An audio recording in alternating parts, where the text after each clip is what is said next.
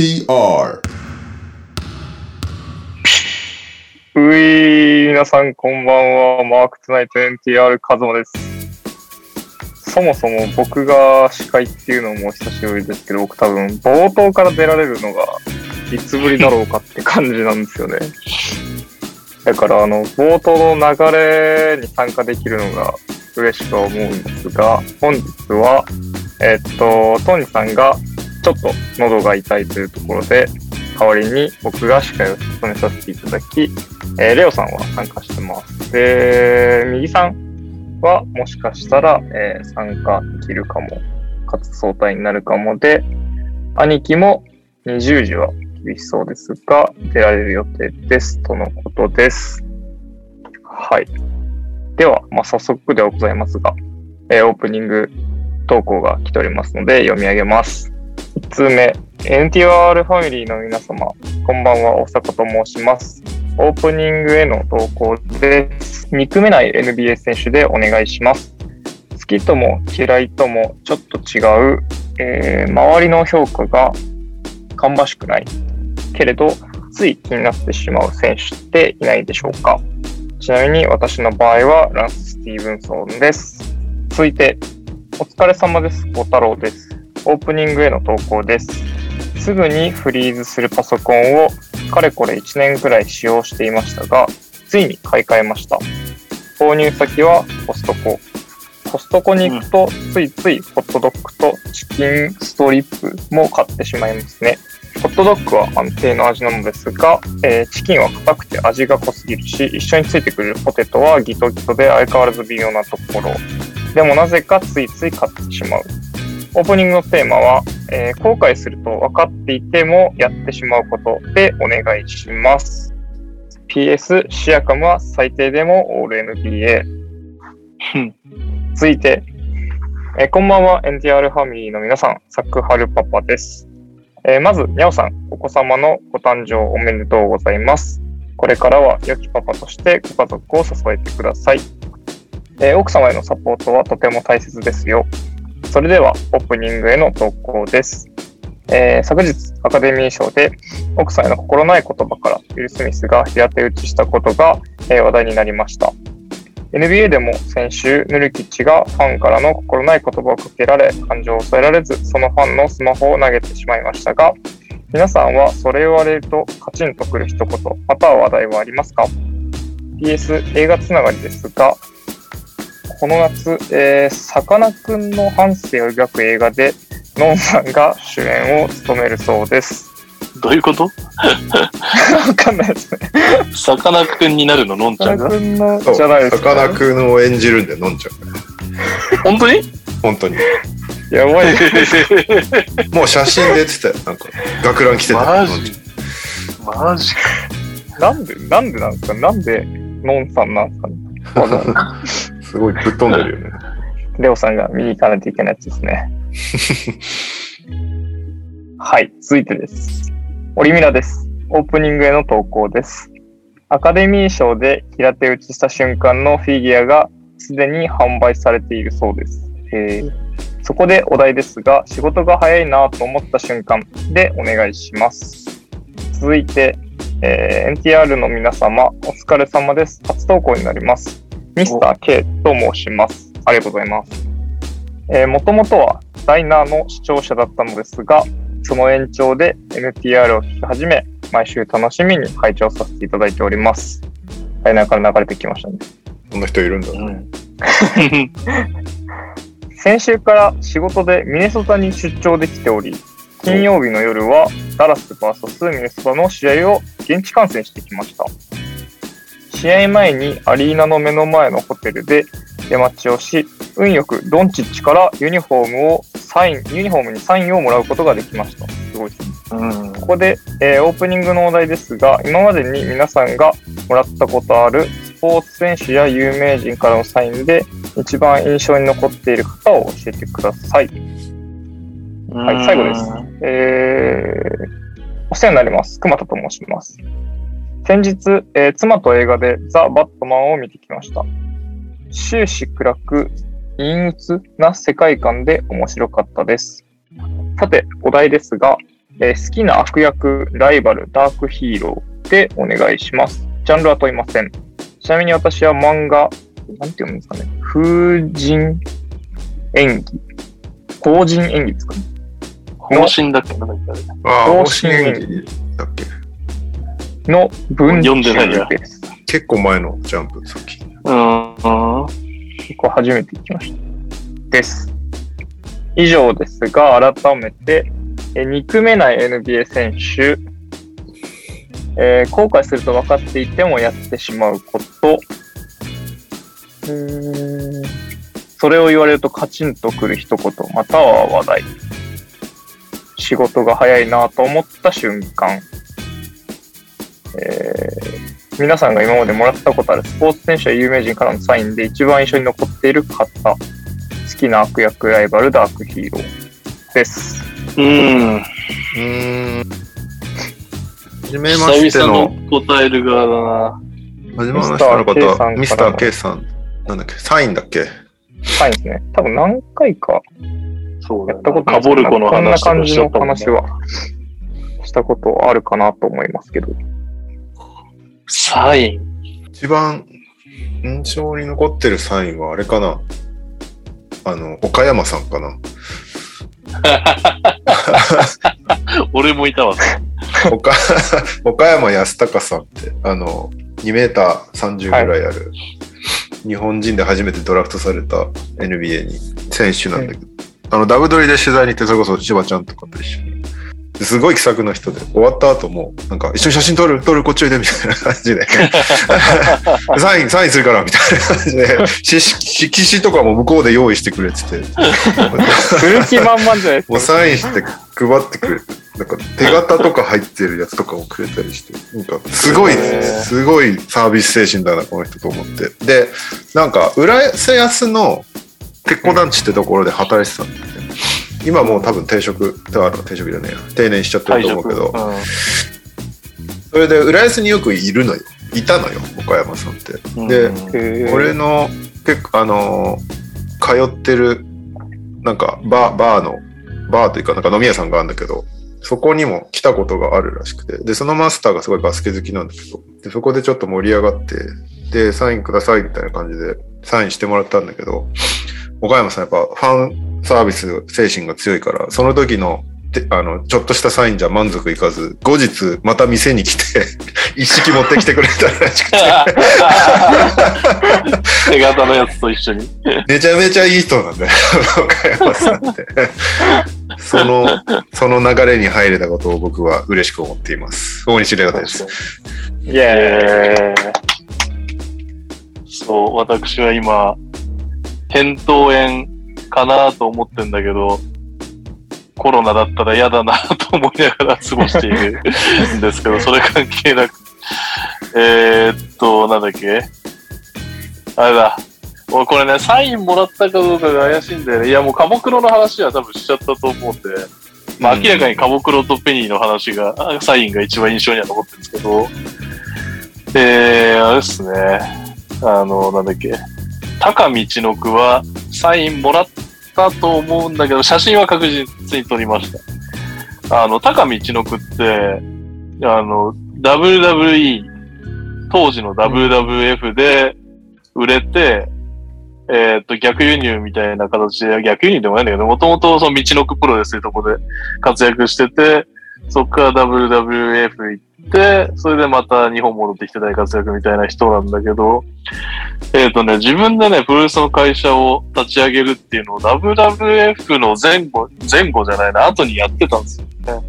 で、当時がまだネットが発達してなくて、掲示板、わかります、うん、掲示板になんか、日記形式で、プエルトリコで彼は旗を上げ、旗上げして、今からプエルトリコに来るガッツあるやつ全員プロレスラーにしてやるみたいなそんなのを掲示板で発信してて、おマジかよって思ったけど、行く勇気も当然なく。っていう思い出を、何年越しぐらいかな。10年以上越しに本人で、その、ああいうのやってましたよね、みたいな。あそうそう、あの掲示板で来たやつが、が、あのレスラーとあのレスラーだよみたいな話をされ、してもらって、めっちゃなんか感動した覚えがありますね。ただ、写真は確実に撮ったけど、サインもらってなかったらすいません。えー、トニトイです。イェーイ。そして、このオープニング中に、チーム名参加してくださった方がいます。大丈夫そうですかはい。はい。お題ですが、えー、今までにもらったサインをもらったことあるスポーツ選手や有名人、一番印象に残ってる方を教えてください。言うと仕事がバレるんだよね。可能性はありますね。うん、何人かいらっしゃるんですけど、ああ、でもね、えー、1個ありますよ。これは、ま、まあ、ちょっと、半分約束なんですけど、えー、っとね、あのー、堀井裕二さん。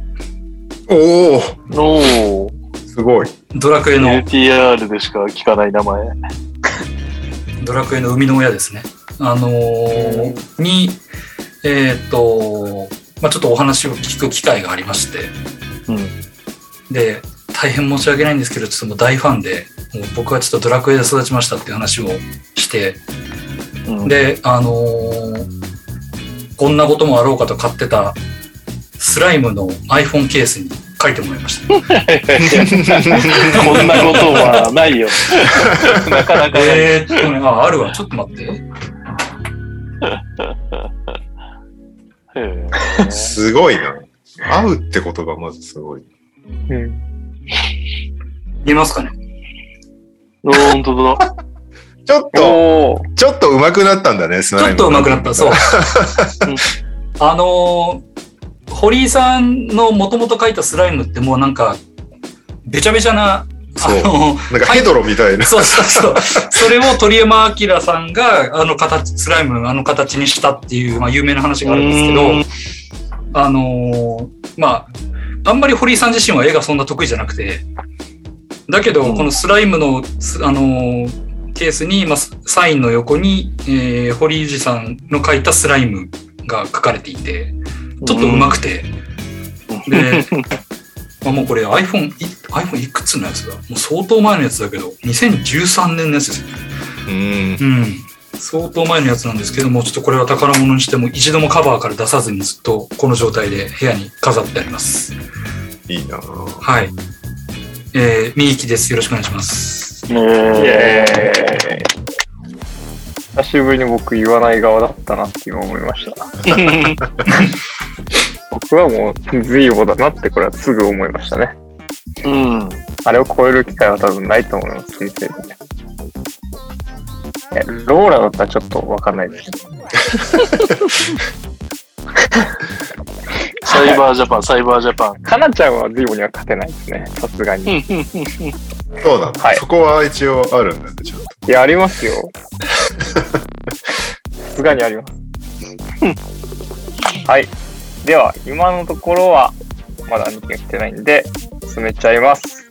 えー今週のニュース、えーイはい、今週はウィーク241でございます。この1週間の NBS 振り返ります。はい、日本時間3月24日から振り返っていきますけど、えー、オーランドマジック102対118でサンダーに敗れて、えー、タンクゲームを一歩リードしましたっていうね、今単価争いが激しいっていうね。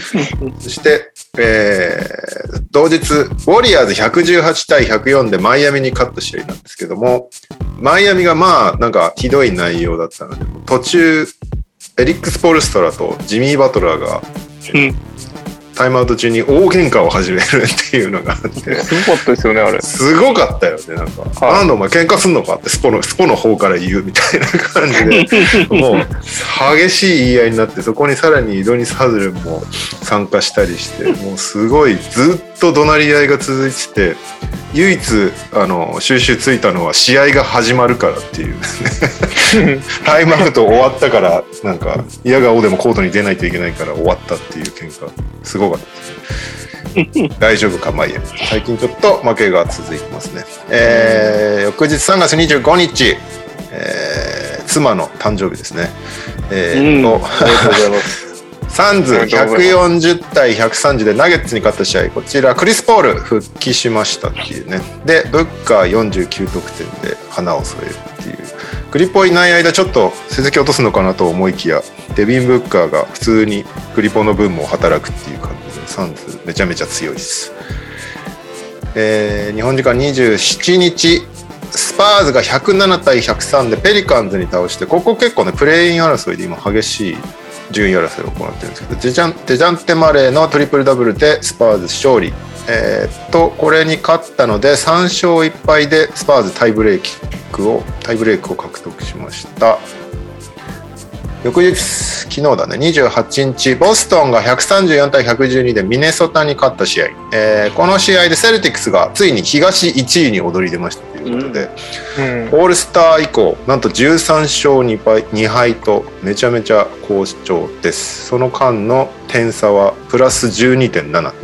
圧倒的に勝ちまくってるなんか最近ボストン圧勝しすぎてるからあのテイタムとかセルティクスのクラッチスタッツがひどいっていうあの前 シーズン前半のひどい時のまま更新されてないらしくて最近圧勝すぎて うんだからスタッフだけ見てもよくわからないっていうのがそこに出てしまってる。ただ、この試合でロバート・ウィリアムス3世が左膝の半月板を損傷しちゃって、なんと数週間離脱することが決まりまして、結構ね、1位になったのに、ちょっと、あの、プレーオフ勝ち進めるかどうかみたいな案が立ち込め始めているボストンです。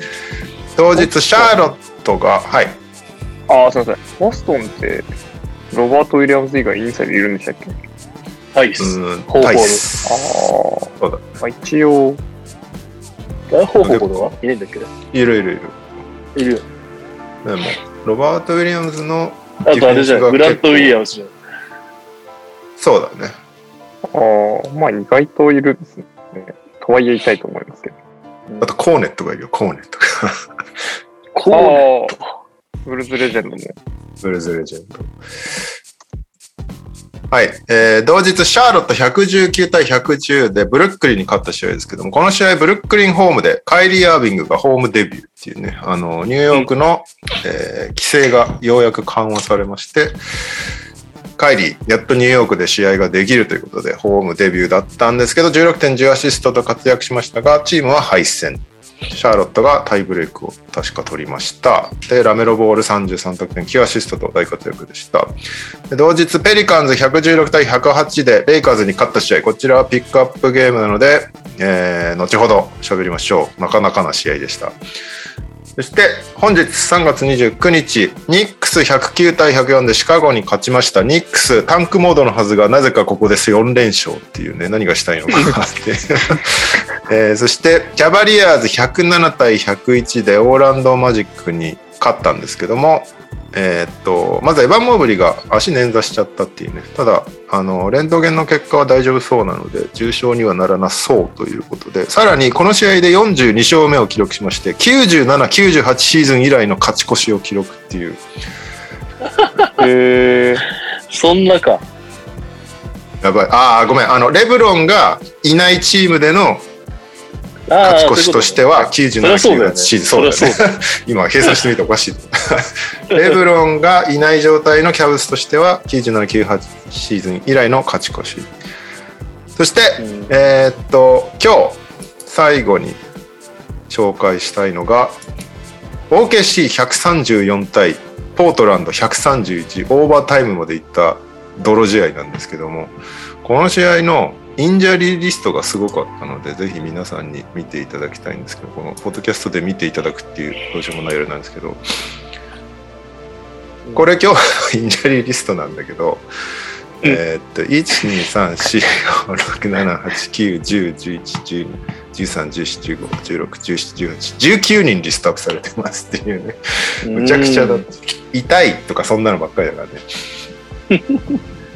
で、あの、OKC はもうギリーとかシェイとかも今日発表されてたかな。シーズンアウトが軒並み発表されまくってるっていうね。でブレイザーズも、あれだよね、今日アンファニー・サイモンズが確かもう出ないみたいなこと言ってたような気がするけど、もうみんな負けたくてしょうがないみたいな感じで。ピストンズもジェレミー・グラントが確かシーズンアウトっていうね。やばいことになってます。はいその結果今週のというか先週かこの1週間のプレイヤー・オブ・ザ・ウィークはデビン・ブッカーそしてジェイソン・テイタムでしたそしてスタッツを見ていきますと得点はデビン・ブッカー37.3得点えー、3を一番決めたのはクレイ・トンプソン平均7本48.3%でリバウンドはルディ・ゴベア15本、アシスト13.5でクリス・ポール、そしてスティールが3.3、ハーブ・ジョーンズ、ブロック3.7、ヤコブ・パートル、2位に相変わらずジェェジェがいますね、2.7。そしてルーキーは、えー、っと、ルーキー平均22.7得点でデイビオン・ミッチェル、リバウンド7.8、アルペレン・シェン軍。アシスト8.3、デイビオン・ミッチェル。ミッチェルがえらい活躍してるな、うん、そして、スティールさっきも出ましたね。ハーブ・ジョーンズ。ブロック1.5ずつで、デトロイトのブラクストン・キーって選手と、モーゼス・ムーディです。以上が今週の1週間ですけども、なんか振り返りたい話題ありましたかその前に1名来られたのでいいですかはい。はい。えっと、遅れて参加の方、今週のオープニングの話題ですが、えー、今までにもらったことのあるスポーツ選手や有名人からのサインで一番印象に残っている方をお願いします。サインカードは腐るほど持ってるんで、直接もらったとかですかね、じゃあ。そうですね。皆さん直接もらったっていうやつをエピソードとして話してくれてます。えー、っと、ホーレスグラント。え、おお。なんか、3、4年前に日本来たんですよね。来てたね、来てたね。ありましたね。で、あの時に、渋谷のギャラ通かなんかの企画で、ホーレス・グラントのサイン会みたいのあったんですよ。で、それに友達と一緒に行って、行って、普通に会って隣に立ちながら、こう、写真を撮らせていただいたり、持ってったカードにサイン書いてもらって、で、結構好きな言葉とか言えば書いてくれたので、うん、サイン以外にその、なんていうんですか、落書きじゃないですけど、一言で、スリーピートって書いてもらったりしたんですよ。うん。なんで、サインとしても、結構、今でも大事に取っといてますし、その時、ホーレス・グラントが、チャンピオンリング一緒に持ってきてたんですよ。はいはいはい。で、チャンピオンリング好きにこう、見ていいよみたいな感じで置いてあって。えー、で、なんか、こうショーケースみたいなのにこう遠目で見るぐらいかなと思ってたんですよ。もともとチャンピオンリング見れますみたいなの書いてあったんで、うん、で、遠目に見るぐらいかなと思ったら、全然無造作にテーブルの上に置かれてて、なんか触り放題、つけ放題みたいな感じだったんですよ。へー。だったんで、ちょっと自分も普通に指にはめて写真撮らせてもらったりして、あれはなんか、まあトロフィーほどじゃないですけど、なかなか見れるものでもないし、うん、多分あれですよね、毎回デザイン違いますもんね。そうだね。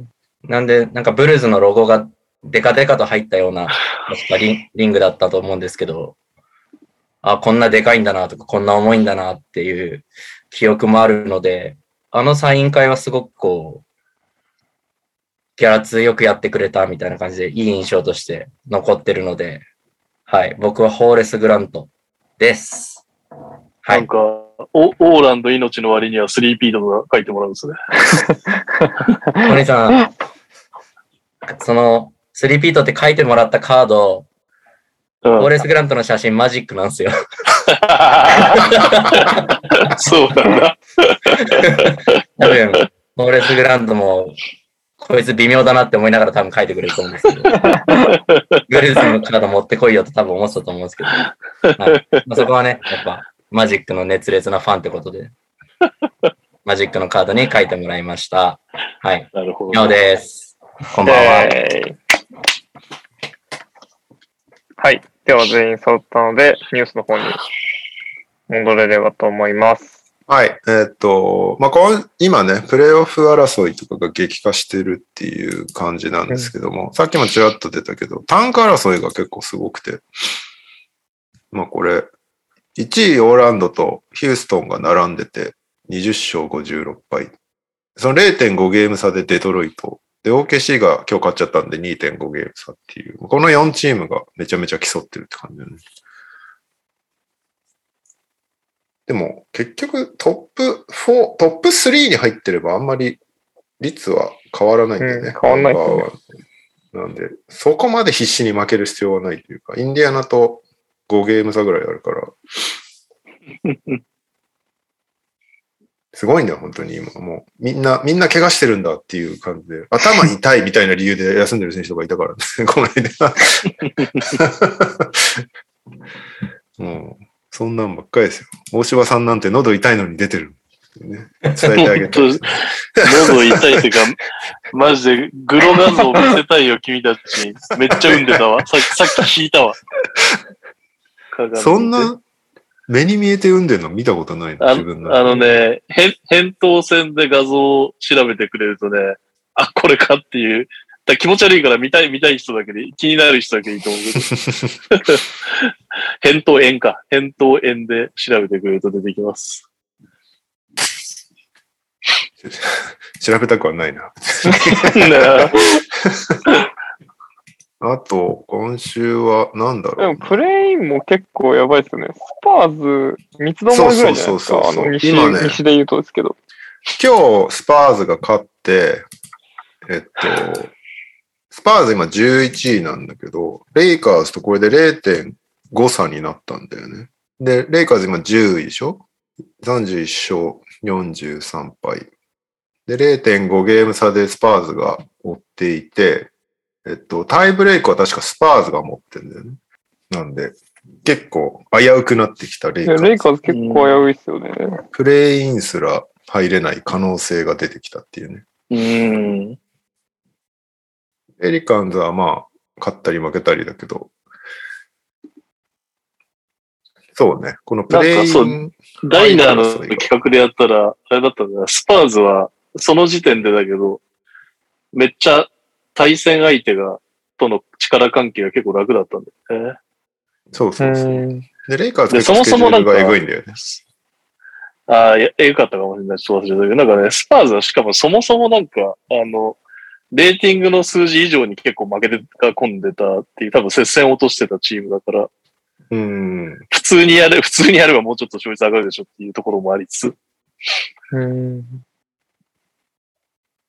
はい、でもなんか、41%とかの勝率でプレーオフに出られるかもしれないっていうのが、そうね。どうなのかなっていうふうに思っちゃいますけど、去年うちが恩恵を受けてるんで、なんとも言えないですね。確かに。昔のイースタンカンファレンス見てるみたいな感じいや、そうですよね。思いました。なんか5割なくてもいけるんだって思いましたね。そう。でもこの7位から、6、7も、4位ぐらいまで結構接点だよね。そうですね。で、ここ7になるか6になるかでも全然違うからね。そうですよね。ね、変わってくるよね。で、クリッパーズはあの、ポール・ジョージが次の試合ぐらいから復帰するらしいから、ちょっと上がってくるとは思うけど、さすがに6位まで行くには、8?8 か9ゲーム差ぐらいあるから難しそうだなって感じはするけど。あの、プレインの一発目で爆当たりせいとね。そうそうそうそう。うんイーストは、あの、トップがもう団子だよね。あ、またあれだね。確かに。ボストン、4位まで落ちちゃったんだね。1回1位になったんだけど、今日負けちゃったんで、マイアミがまた1位で、1ゲーム差でシクサーズ、バックス、セルティックスが並んでて、ちょっと離されて、ブルズ、ラプターズ。ですね。まあ、あとネッツも今必死になってるって感じだな。うん。ネッツは本当カイリーが出れるようになってよかったなって感じなんだよね。なんかこっから6試合ぐらいがニューヨークで行われる。7試合中5試合ホームで1試合はマディソンスクエアガーデンだから、その、なんだ、ニューヨーク市の規制がそのままだったら、それ全部出れなかったはずだからね。うん。この規制がなくなったのは絶対に、あの、MLB が開幕するからっていうね。ああ、そういうことなんですか。KD がなんかいろいろ言ってたからかと思いました。いやいやいや、あの、MLB がかなりワクチン打ってない選手多くて、へあの、4大スポーツの中で一番接種率が低いらしくて、へで、当然ヤンキースとメッツにもそういう選手がいっぱいいて、でこのまま行くと出れない選手がすごい多そうみたいな雰囲気だったから、かなりその、ネッツとかヤンキースのお偉いさんが市長とかなり会談をしまくってたらしいから。なるほど。カイリーは間違いなくプロ野球に感謝しないといけない。って感じですかね。モラントはなんか最近怪我してて出てないよね。出てないですね。の割に相手は5連勝だっけ ?5 連勝だっけ ?4 連勝だっけ ?5 連勝。5連勝。モラント、モラント抜きで。そうだね。プレイオフもクリア、ね、最近、メルトンと、えー、っと、あとあいつ、なんだっけ、クラークか。クラークとメルトンがやばいっすね。ああ、メルトンすごいよね。メルトンすごいっすね。僕、メルトンなんて、なんかちょっと点が取れるトニアレンぐらいになればいいなと思ってたら、平気で20点とか取ってきましたね。めっちゃいいよね、今。俺ファンタジーで持ってるから知ってるんだ。え ファンタジー、ね、ファンタジーってなんだっけ 今、レオさんのチームで大活躍中のメルト。すごいよ、メルト。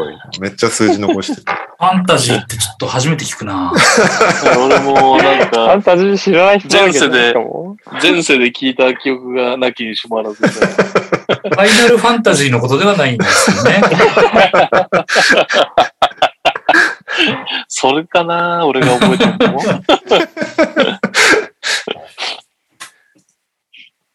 はい。えー、っと、あと今週あったニュースとしては、えー、ジャマール・クロフォード引退っていうね、ジャマクロさんが正式に引退を発表しまして、えー、最終的に1327試合、平均14.6得点、3.4アシスト、3は4.8分の1.7で34.8%。まあ、まあ、すごい選手でしたよね。ジャマクロは、ね、シックスマン、3回かな確か。史上初の。うん。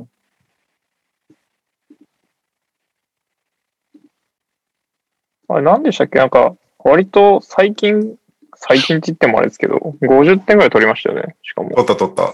39 9歳で50何点が初めてみたいな、そんな感じだったっけやばいですよね。すごいよね。しかも、彼の場合、本当ただジャンプシュートを打ち続けてる。いや、そうですよね。なんか、それで50点取るって相当だよね。持ってるわけじゃなく、もう本当に技だけで取ってくるのがすごいなって思います、ね。うん。ジャマクロは本当すごい選手だったなあの、バブルシーズンに1試合だけネッツでプレイしてすぐ怪我していなくなっちゃったのがちょっとかわいそうだったよね。うん、ああれがなかったら去年とかもプレイしてた可能性があるんじゃないかなってちょっと思ってたよね。まあなんか、彼のスタイルならまだその辺でプレイしてそうな気もしちゃうけど。あれかなビッグスリーとかに出てくるのかないや、ビッグスリーでジョー・ジョンソンとジャマクロのやり合いめちゃめちゃ期待してますけど、僕は。無双しそうだけど。ただ二人が打ち続けるみたいな感じになっちゃうと。うん。まあ、あとは多分あれですよね。あの、ジュリーグとかも、そうですよね、うん、ジャマクロとかと。そうだ。いろんななんかジャマクロはあれだよね。あれ、シアトル出身だっけあ、そうですね。なので、ね、シアトルプロアマも。ね、プロアマほぼ仕切ってんの邪魔黒だからね。うん、そこで相変わらずプレイしてんだろうな、きっと。毎年夏になると邪魔黒のストリートの映像が流れてくるっていう、絶対流れてきますよね。多分、この先数年変わらないんだろうなって感じもする。邪魔黒ジェイソン・ウィリアムス、あと誰だ忘れた頃にハイライトが出てくるやついるよね。定期的に。いるいる。確かにね、ジェイソン・ウィリアムスまだやってたんか定期的に。うん、はい。いい選手でした。うん、お疲れ様です。お疲れ様でした。ブルズがしました、ね、お疲れ様でした。ね、うん、確かに。えー、っと、オープニングでもちょっと触れられてたアカデミー賞ですけど、シャックとステフィン・カリーが実はアカデミー賞を今回受賞しましたっていうね。うん、あの、映画ではないんですけど、22分ほどのドキュメンタリー番組、クイーン・オブ・バスケットボールっていうのの、えー、まあ、プロデューサーみたいな感じで関わっていて、な、どういう内容なのかっていうと、ルシア・ハリスさんっていう、あの、女性の、まあ、パイオニアみたいな選手がいるんだけど、彼女は、えっと、76年にモントリオールオリンピックで5銀メダル獲得に貢献してて、で、77年の NBA ドラフト7巡目に指名されてるんですよ。うん。女性初にの指名された選手ということで。の、キャンプまで行った人いや、あのね、当時妊娠中で、あの、チーム入りのトライアウトを受けることができなかったんだよね。なんか受けた人もいたよね。受けた人、あれはなんかね、正式な指名としてカウントされなかったらしい。あ、そうなんだ。なんか後日コミッショナーかなんかが、なんかダメですみたいなことにした。ダメです。え なので、正式には彼女が、えー、初の指名選手らしいでその人に関するドキュメンタリーが、この度、アカデミー賞受賞しましたということで、コービー・ブライアントのショートアニメと、先去年かな一昨年かなマイク・コンリーと KD が関わった番組もアカデミー取ってたんで、これで4、4、5人目ですね。シャックとステフが。は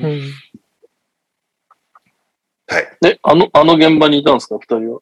二人現場にいたのかなどうなんだろう。まあ、ステフは普通に試合があるだろうから行ってないと思うけど、シャックどうだったんだろう。シャックは誰も殴ってないです。大 概の人は誰も殴ってない。すごかったもんな、あれ。えー、あれって、なんかすごい一個気になったのがさ、なんか、ひるきさんがすげえツイートしてて、まあ、向こうのコメディアンはこっちのノリと違うと、結構際どいことを大舞台でホール傾向があるみたいな。なるほどと。で、あと、人を殴るっていうことに対してのハードルも向こうは低いと。なるほどと。うん、で、まあ一線を超えたジョークだと思って殴ったと。ちゃんちゃんみたいな感じなんで、ちょっと日本人の物差しで、ウィル・スミスが、ウィル・スミス用語が日本人には多いけど、ちょっと日本人の尺度だけで考えてもしょうがない話だみたいな、まあ、話をして、それはそれで別にそうなんだって感じなんですけど、なんか、すごい根本的にあのジョークってなんか面白い なんかさ、わざわざ際どいこと言うときってさ、なんか、うん、やばいか爆笑かみたいなのをかけていくことがあるじゃないですか、大体普通は。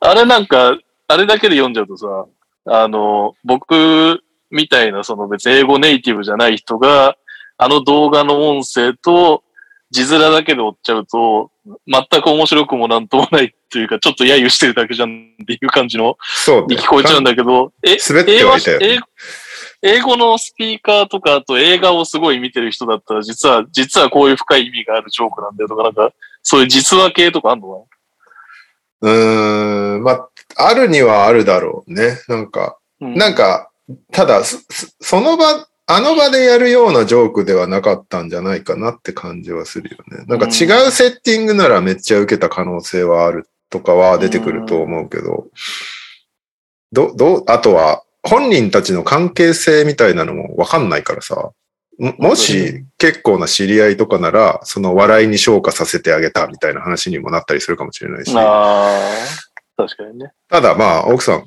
明らかに怒ってたから、多分そんなに仲良くなかったんだと思うけど。まあそうですよね。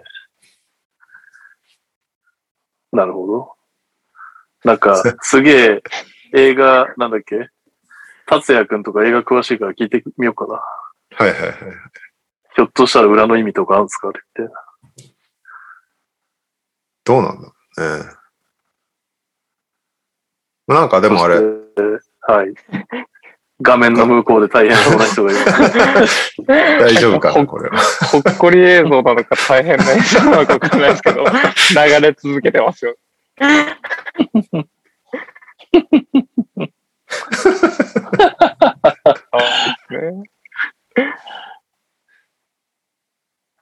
状況、状況説明、カズマさんお願いします。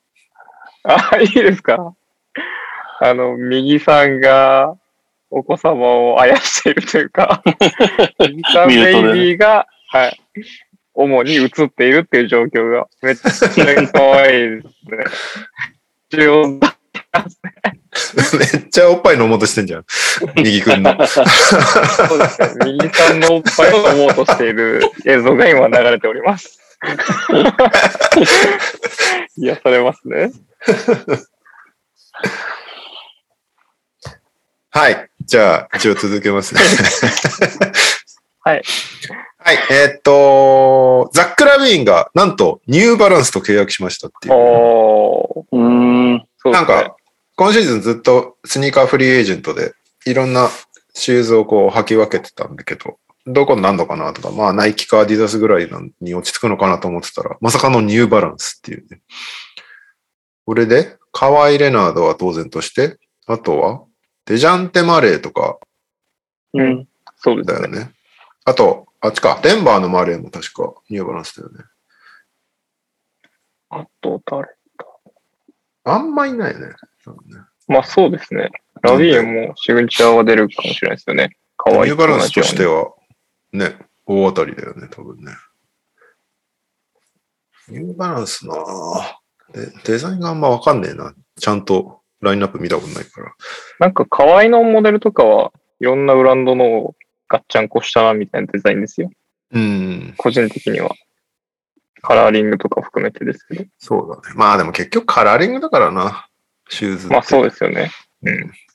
その、その模様をやめてみたいなのばっかりだもんな、まあそうです普通にソリッドな色でいいからって、俺は思っちゃう方なんだけど。うん、確かにな。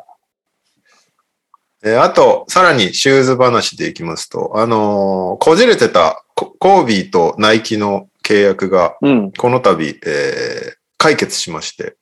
コービーのシューズ、ナイキで全部復活すると。で、えー、さらに、まあ、ジアナさんを、えー、に敬意をなんか称したシューズモデル、シューズも出るらしくて、その売り上げは全部、あの、マンバファンデーションに行くみたいな話らしくて、よかったですねっていう。たかなりね、NBA 選手たちがバネッサに、こう、持ちかけたらしいね。うんへめちゃめちゃ入ってる。に履きたいんですけど。NBA 選手たちって。で、最近本当買えなくなっちゃってて、めちゃめちゃ高騰してたんだって、コービのシューズ。で、NBA 選手ですら、あの、確保するのが大変みたいな感じになってて。で、それこそ、あの、ダブドリでインタビューしたサーディもさ、コービー、対応してるけど、そう最近買えなくてマジで困ってるみたいなこと言ってたんだけど、これでようやくサーディもコービーのシューズ買えるということで、よかったです。まああれですよね、バネスタさんは、もうたくさんの人に入ってみたいね、みたいな、なんですか、考え方みたいなお持ちだったと思うんで、あとはナイキ次第かなって感じですけどね、どれぐらい出るか。そうだね。で、ナイキがまたこれでね、あの、復刻版ですっつってクソ高い値段つけてたらまたこじれる可能性は出てくるけど。うん、そうですね。ナイキそれやりがちだからな。すごい、小ロットしか作らないみたいな。で、めちゃめちゃ高いみたいな。よくやるから。そうですもんね。それでまたこじれないことを願いますけど、まあ、選手たちがかなり困ってたようなので、よかったですね。やっぱなんか、交尾のシューズ人気だよね、みんなね。そうですね。5、6とか、そのあたりを入ってる選手めっちゃ多いなと思います。あと4とか。うんうんうん。はい。えー、っと、NBA はそんなもんなんですけど、あとは今月今3月なのでね、大学バスケ NCWA が盛り上がってますということで、うん、マーチマッドネス真っ最中、ファイナル4出揃いました。いいですね。デューク対ノースカロライナ。うん、そして逆の山がビラノバ対カンザスということで、カンザス1位シード、ビラノバ2位シード、デューク2位シード、で、ノースカロライナ8位シードで勝ち上がってきてるということで、あの、ヒューバート・デイビス、覚えてるかなが今、ヘッドコーチやってるけど、はいはいはい彼は、えー、今年はじ、初めてなんだ。今年が1年目なんだよね、ヘッドコーチ。ロイ・ウィリアムズを継いで。で、こう、勝ち上がってのファイナル4シーズンなんで、この間号泣してました、ね、うん、で、そのノースカロライナが破った相手が、セイント・ピーターズって言って、15位シードなんですよ。で、この学校がすごくて、まず1回戦で2位のケンタッキー、結構優勝候補の一つされてたケンタッキーを破っての、まずここで1個アップセットだったんだけど、その後マレーステートも、ここなんかもうずっと連勝してたマレーステート相手にアップセットして、さらに3位のパーデュー、ここも結構強いんだけど、ここにも3点差でアップセットして、エリート8まで、15位シードでは史上初のエリート8進出らしくて、とにかくすごかったっていうね、今年のシンデレラチームでした、セイント・ピーターズ。で、えー、っと、デュークじゃねえや。ゴンザガがね、スイート16でアーカンソーに負けちゃって、あの、今年の1位候補って言われてるチェット・ホルムグレンは、この試合結構ひどくてさ、レフリーが。ああ、はいはいはい。タイムラインだったかも。すっごかった。なんか、本当にチェットのこと嫌いなのってぐらい、なんかもう、本当まっすぐ飛んでるシーンが3回ともファールになるみたいなのとか、アーカンソーの選手が明らかに外、線踏んじゃってるのに、それ、ノーコールで、それがスリーポイントにつながって、点差が開いちゃうみたいな場面が、すごい立て続けにあって、ゴンザがちょっとかわいそうだったなと思ったけどね。まあ、ちょっと見れなくなっちゃったけど、デュークの、えっ、ー、と、バンケロって選手が、同じく、えー、トップ3ぐらいに入ってくる選手だと思うので、そこが結構注目かなっていう感じですかね。4月、現地4月2日にファイナル4を行われます。そして、実は女子も、えー、同じく4月2日に行われる。あ、これは日本時間だな。で、こっちは、サウスカロライナとルイビルが1、1。で、ルイビルはあれです。今野のりかさんがいるチームなので、うん、今野のりかさん、ファイナル4進出ということで、このエリート8の試合には出てなかったんだけどね、結構トーナメント中出たり出なかったりがちょっと続いてるんですけど、まあでもね、ちゃんと一員としてレギュラーシーズン戦ってますからね、すごいことだよね。確かに。で、逆の山は1位に、今3年生。3年生。もう1年ある。なるほど。いや、すごいことですよ。日本人がファイナル4にいるっていうのは。もっと騒いでもいい。確かに。まあでも、そうだよな。確かに、バスケマニア的には NCW のファイナル4いるって言うと、やべえってなるけど、まあじゃあ一般の日本メディアが騒ぐかって言ったら騒がねえな。そうだね。そんなにファイナル4の凄さ伝わんねえ。知らない、ね、うん、だって、日本のメディア大学バスケすら知らないだろ。日本の。確かに。かに自国のすら盛り上がれないのに、アメリカので盛り上がれるかいってなるよね。なるね。はい。えー、アメリカ方面はそんな感じですかね。投稿で NBA 系なければ。うん日本方面行っちゃいますけど、日本方面に行っちゃいますと言いつつ、特にないんだよね。えっと、昨日、B リーグライブのダブドリリーグのドラフトがありましたっていうぐらいしかニュースないです。うんうんです。ルールは NBA と一緒なんですかいや、結構ドラフトがプロ野球式。そう。うん、あ、オークションというかなんかそういう感じですそう、あのそうそう、競合すると抽選になるっていう。へえ。かなり、なんか、スタッツをもう、取りたいレアスタッツに集中してやるみたいな技をやったけど、それが通用するかどうかちょっと報告します。B では通用しませんでしたとかあるかもしれない。なんか、めちゃめちゃ難しい。まあ、その NBA ほど B リーグのスタッツを見れてないっていうのが一番大きいんだけど、うん、ああ、そうね。なんか範囲が広いね。B2 も見ないと、見とかないといけないし、で、どこが試合があんのかとかもチェックしとかないといけないのが今季一番辛い気がする。うん。俺早速軸にしようって言った選手が、あの、コロナで試合なくなったからね、今週末。もうかなりその時点で、な、やばいって。5週ぐらいしかないのうちの1週間。そうそうそうそう。潰れたっていう、ね。5週だからないですね。まあでも、あのー、なんだろう、選手の活躍を確実に気にするようになるので、B リーグにこう興味持ちたいけどどうすればいいか分かんないって人は、やってみるといいかもしれないですね、これ結構ね。うん。確かに。うん、気にするようになるので、で、選手を覚えれると。まあ NBA ファンタジーと利点は一緒だよね。その選手を覚えれるっていう意味では。うん、なんで、楽しみたいと思います。はい。はい。じゃあ投稿お願いします。あ、ごめんなさい。今、ケリー君のコメントで思い出しました。あれ先週やってないかえやったじゃん。馬場選手、ユナイテッド入り。やったよね、先週ね。覚えてない。やったっけ 誰も覚えて、やった。やったやった。俺のノートに入ってる。なんならジャマクロ引退先週も言ってる先週のノードに入ってました、どっちも。はい。じゃあ、投稿お願いします。はい、投稿いいですかえー、投稿いきます。こんにちは、こんばんは、えりこです。それではいきますか。今週の秋田、17分30得点大暴れ。地獄の4月、古川頼み。以上となります。よろしくお願いいたします。うん。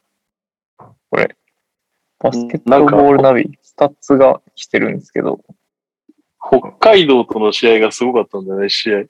もうほぼ、ほぼほぼ、100回やったら99回負けるような試合が超偶然勝った、秋田。そうなんですね。それについて俳句欲しかったわ。俳句じゃねえか、短歌か。それで一本作れるぐらいの。URL を叩いてるんですが、ボックススコアデータが見つかりませんと選ばれてますね。はい。じゃあ続いて。こんばんは、土井健です。今週の川崎への投稿です。こんにゃくは美味しくいただきましたけど、手羽先半分しか食べられず。うん。川崎からは以上です。さて、ここで、新米パパのヤオさんにクイズです。起きてください。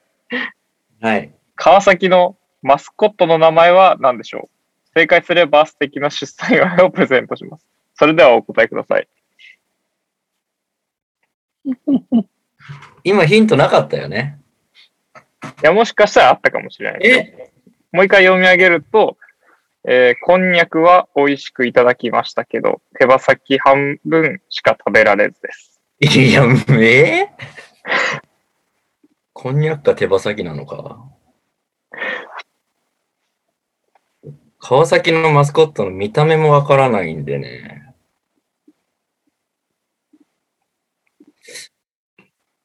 手羽とかじゃないですか。はい。残念、外れでございます。わかんねえ。僕、これわかりますよ。皆さんわかりますよね。わかります。え右さんわか、右さんわかりますよね。これ怪しいな。どっちだろう。僕は分か川崎、川崎といえばね。そうね。うん。ジャイアンツ球場あるからね。ラウルだっけロウルだっけロールくんじゃないですか。ロールか。あ、俺間違ってた。俺ロアルだと思ってた。ロールなんだ、ロールくんじゃないですか多分。ロールか。全員違ってたらどうしようか。いや僕はロールくんに。ロールくんね。難題すぎる。無理だよ。はい、ロールくんです。合ってました。はい。じゃあ続いてのトップいきます。これがーの上の棒を見てないんだ、俺いつも多分。ロアルっていうの。のちょんってところですね。っていうか、ニャオパパになったの公表したんだと思って、思わずニャオのツイッターの時に言っちゃった。いや、思いました。僕もツイートを見て、出すんだ。いつの間にか発表してた。ちょっとね、あの、インスタとかに載せたい欲に勝てませんでした。ああそういうことね。あ、それだったんですね。おめでとうございます。改めましておめでとうございます。おめでとうございます。ちょっと同級生です。頑張りましょう。いいです、ね、頑張りましょう。ロケット、ロケットローズ、ロケットローズとも。ロケットローズちゃんとも一緒ですよ。ロケットローズちゃん、マジ可愛いですよ。はい。続いて、これが今週のニュースへのあれなのかわかんないですが、読み上げます。えー、さよなら NBA リスナークイズ。リスナークイズさん。ヒント1。1983年生まれ、38歳。どういうこと どういうこと が洗ってたね。はい。大丈夫ですか皆さん、出ないですかんリスナーじゃあ、ヒントに行きますね。ヒント2。えー、NTR を聴き始めたのは2015年のマーク・ツナイト時代から。えー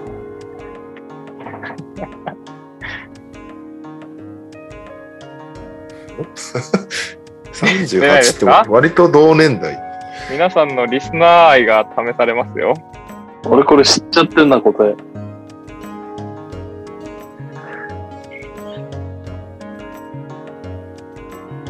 ヒントくださいじゃあヒント3、えー、NTR に関しては当初マーク・ツナイトの外れ回だと考え渋々聞いていたななんかそんな投稿あったな昔えー、全くわかんないな48歳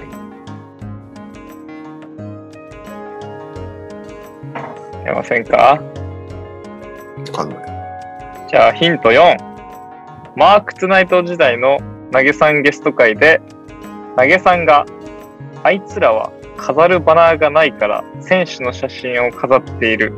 オースティンの写真を飾るなら父親の写真を飾った方がまだいいだろう。と、推しチームをこき下ろしているのを聞いて、え俺の推しチームってそんな扱いなのと認識する。これ結構大きなヒントじゃないですか。そうですね。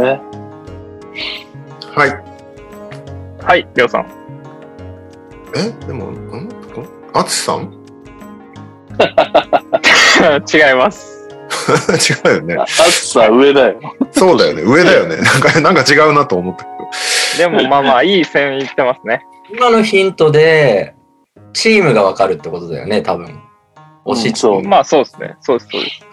それがどこかわかんねえ。今、だいぶいっぱいヒント出たじゃん。だって、投げさんが言ってんだよ。ほぼ答えみたいなヒント。あ、そういうことあ、あそこか。あ、違うとこと勘違いしてそうだ、ね、オーランドマジックではないです。わかりますよ。マジックは嫌いな人いないですから。18 歳。知ってる人なのかな絶対知ってますよ、皆さん。じゃあ最後のヒントいきますよ。最後なんだ。はい。えー、NTR 当初、謎かけ投稿で一世を風靡する。この後もうお分かりですねってなるんで、ここまでしか読めない。やばい。何々、何々とかけてってやってましたよね。そうですよ。やってた人いましたよね。えその心はっていう人いましたよね。これでもヒントを今読んでて思ったんですけど、マーク・トゥナイト時代の NTR 皆さん聞いてないですよね、多分。俺はちょいちょい聞いてたけどね。いや、だって出てたじゃん。自分の番組いやいやいやいやいやいや、始まるだいぶ前からやってるじゃないですか、ね。あ、まあまあまあまあ、まあ。僕らのスピンオフ会、グリズリーズスピンオフの頃をあ、じゃあ、その謎かけは俺ら知らないネタってこといやいやいや、違う、知ってる。LTR に入ってから、はい、LTR に入ってから謎かけ。え週習慣になってからやってたこと月間の頃からやってた何々と何々とかけて何々と解きますその心はなんとかですどうもなんとかですみたいな そうですよはいはいはいはいはい来た来た来たパックンチョそう正解です、ああ、さよならなの、あの人その、その流れっていうか、その謎かけの流れで音を覚えてた感じがする。どうも、学長ですっていう。ああ、はい。おめでとうございます。もうお別れですね。どうも、パックンチョです 投稿、投稿はしていませんでしたが、毎回楽しみに聞いております。皆さん有名になられて、お利口な発言が多いですが、NPR 開始当初のえー、一切何も気にしない言動が好きでした。たまにフェミニストに絡まれるくらいがちょうどいいと思います。えー、この頃もうダブドリやってたんですけどね。フェミニストに絡まれた頃。もうちょっと可愛抜きで、レイカーズをシーズンスイープしたクリッパーズをピックアップゲームで取り上げてください。もう LA の、LA のじゃない方だとは言わせません。よろしくお願いいたします。確かにクリッパーズ。いやいや、先週やろうとしたんだよ。した1試合しかなくて、ふざけんなっつってやめたんだよね。確かに。今週選ぶとき候補出しましょう。はい。そうですね。やらなくなっちゃう気がするんで、このまま。はい。うん、続いて、えー、折村です。今週の NCA のに投稿です。ファイナル4が出揃いましたね。デューク、ノースカロライナ、ビラノーマ、カンザス。どこも名門ばかりですね。高知 K が最後の年であるデュークが優勝したら、優しのを飾れるので応援したいところです。それでは、勝手に学生バスケクイズ。うん、先日はボブ・クージー賞でした。今回はジェリー・ウエスト賞です。えー、その年に最も優れたシューティングガードに贈られるジェリー・ウエスト賞ですが、初めて選ばれた選手は誰でしょうヒント1、出身大学オハイオステイト。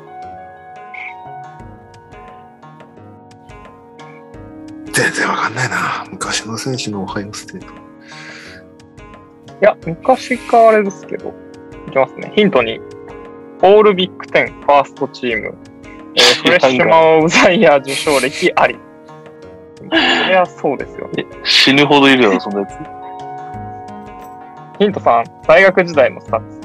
35試合出場、平均33.9分出場、えー、平均得点19.3、えー、5.0アシスト、5.7リバウンド、1.6スティールです。うー、いいじゃん。シューティングガード試合なんでね。はい。35試合なんで。シューティングガードで5アシストもするのまあ確かに。リバウンドも5.7なんで、割とバランスがいいんじゃないですかね。うん。スティールも1.6とかなり多いですね。ないです年代とかわかんないと苦しいな。そうですね、今のところ。えー、ヒント4、NBA のスタッフ。359試合に出場。平均17.6得点、5.3アシスト、3.6リバウンド、1.1スティールです。え怪我で終わっちゃったっけ短いよ。さっきの反応的に、割と新しい賞なんじゃないかな。いつなんだろう。まあ、いつからこの賞ができたかはポイントかもしれないですね。うん、下手したらまだ現役かもしれない。あそういうことか。怪我で引退したわけじゃなくて、まだ現役4シーズン、5シーズンやってて17点ぐらい取ってるやつとか。うん。で2、2番でアシストできる。多分次のヒントからだんだん年代がわかる。オハイオステート。どれぐらいの年かとか。うん。ください。はい。ヒント5。契約シューズメーカーはリーニンです。んオハイオステート出身のリーニンのシューズを履いてる選手ですね。なるほど。怪我しそうだな B に。うんやっぱだから最近だよな、リーム。確かに。なるほど。じゃないですか2つもう一回お願いしていいですかどっちの2つですか ?NBA です。?NBA。うん。えー、17.6得点、5.3アシスト、3.6リバウンド、1.1スティールです。結構いいプレイヤーだな。えー、っと、350も出てんのかなはい。はい、トイさん。ブログの。外れです。うわはい。はい、兄貴。ジャマール・マレー。外れです。いや、皆さんいい感じのところ行ってますね。世代がいい感じですね。大学が違うからな。この世代、みんなさってんだよな。世代出ちゃったんで、年いっちゃいますね。次の日と年齢なんで。1996年2月23日生まれ26歳。カズマ、ババ世代ですね。カズマ、ババ世代。振り幅がすごいな。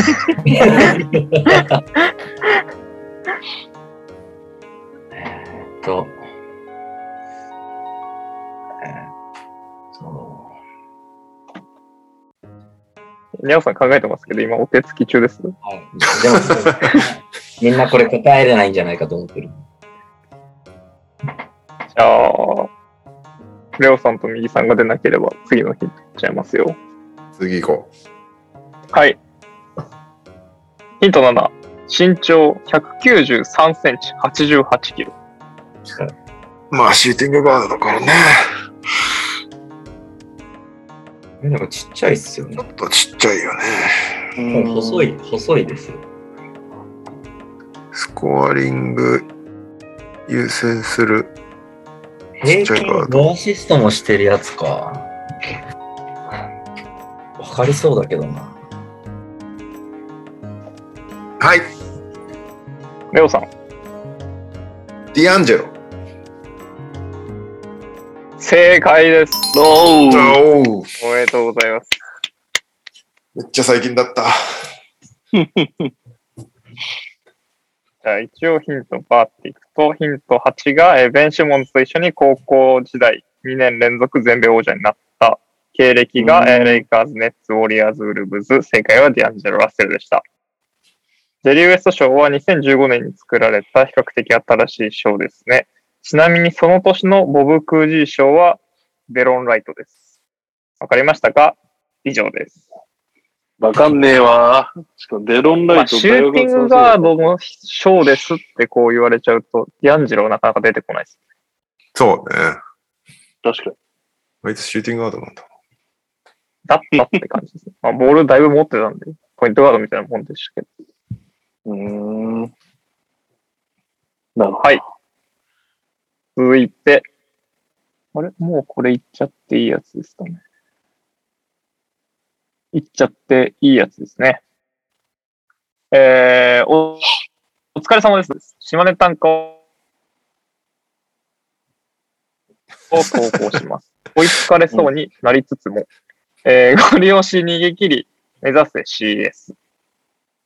花丸トラビスが不出場が続く中、えー、なんとかビフォードで5両4連勝。えー、土日、浜松で2連、2連戦。水曜日は移動し豊橋で大体試合で3円と試合です。えー、B リーグファンタジーでニックケイを獲得したレオさん。おそらく40分近く出場しますので、試合見てチェックしてみてください。よろしくお願いします、イさん。ではいきますね。それでは、さよなら NBA クイズです。今回は120問目です。今週もクイズ提供いただきました。かなり昔の選手になります。ヒント1。1974年11月23日生まれ。現在 47, 47歳。うん。まあでも、一番見てそうな年代だな。これ、トニさん答え知らないやつですか知らない。あれだけ、なんだっけ、最初の、パックンチョの正体だけは、国定するときに見ちゃった。わかりました。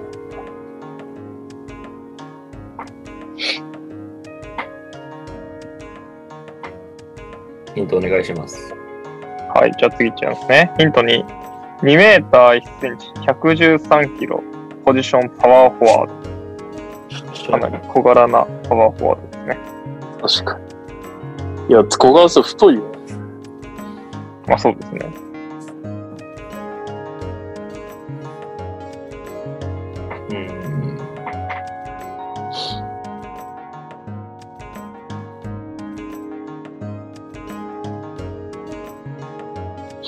じゃあヒント3、えー、NBA 通算813試合出場平均6.2得点4.1リバウンドです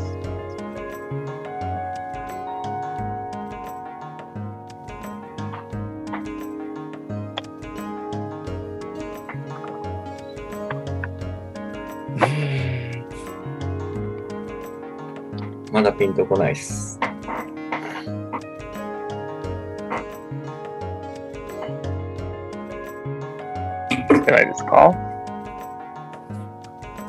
えー、ヒント4。1996年、2巡目44位指名です。あの年か。誰アイバーソンはい、コービーとかで。すごい年。2巡目。うーん。800試合出てるから結構だよ。確かに。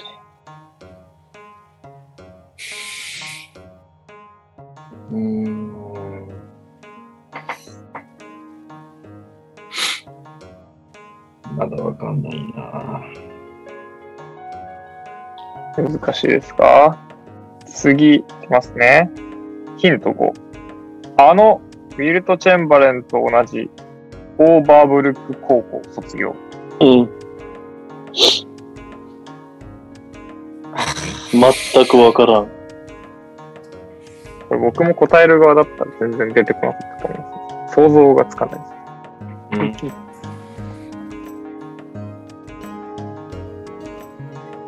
ヒント6。ここら辺からだんだん分かってくると思います。NBA チャンピオン2回。んえ ?96 年から NBA でプレーしていて、2回優勝している選手ですね。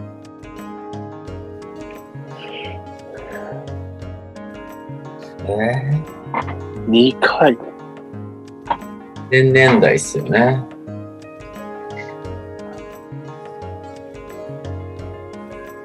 はい。ちなみにですが、普通に試合に出てたと思いますね。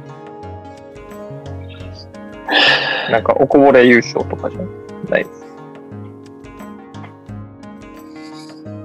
全くわからん。じゃあ、一旦次に進みますね。ヒント7。出題者の印象。見た目のごつさの割に走れる。えー、ディフェンスと リバウンドを頑張ってくれるので、1チームに1人欲しくなるタイプの選手。うん。ヤオヒント的な要素も入ってきましたね。確かに。ちなみに次で最後のヒントになります。マジ経歴かなめっちゃむずいですね、これ。け最後経歴です、ちなみに。そうだよね。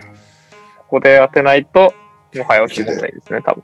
ちなみにカズマはこの選手知ってんのはい、知ってます。見たにありますね。はい、全然知ってます。もう、しっかり知ってるというか、まあまあまあ、あの、出題者の方の印象通りというか、渋い選手ですね。96年。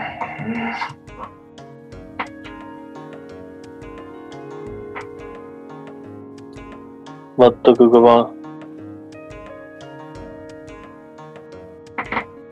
経歴勝負かな、これは。うん、いきますかじゃあ、経歴。えー、いきます。ホーネッツ、スパーズ、ニックス、サンダー。え、ホーネッツの次何スパーズ。ああ、そこだ。スパーズで優勝してる。スパーズで優勝してるパワーフォワード。だいぶ限られるな。うーん。うん。うん。ホーネッツのイメージないな僕はちなみにスパーズのイメージしかないですね。ね多分そこだよね。なんか、スパーズ以外でプレーしてたんだぐらいの感覚です。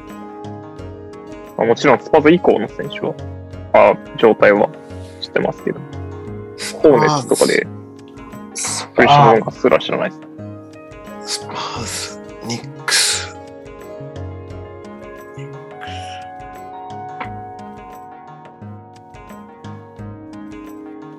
カズマ、見た目ヒントないの見た目ヒントですかリズム的な。えー、ちょっと表現をどうしようかと思うので、ちょっと何ですかね。でもさっきの出題者様のヒントと一緒で、ごついってイメージ結構あります。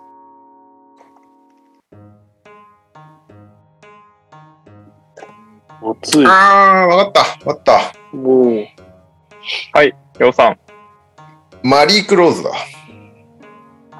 正解です。ホーネッツだったな。そうだ。ああ。俺むしろホーネッツをちゃんと認識してなかったな。スパーズ・ニックスのイメージがめっちゃある。ああ、そうですよね。はい。正解はマリック・ローズでした。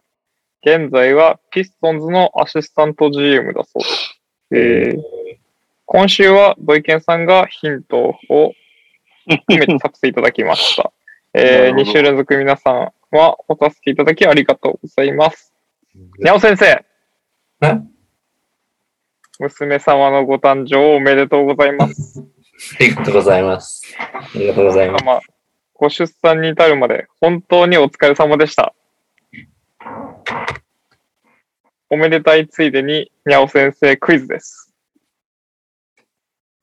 冒頭では触れていませんでしたが、島根は現在西地区11チーム中何位でしょう絶対わかんないでしょ。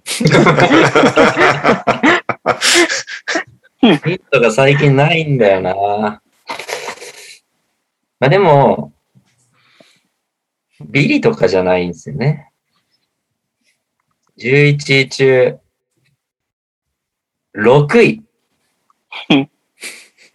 正解は2位でした。プレーオフではなく CS までもう少しです。鳥取からは以上です。CS って言ってたか。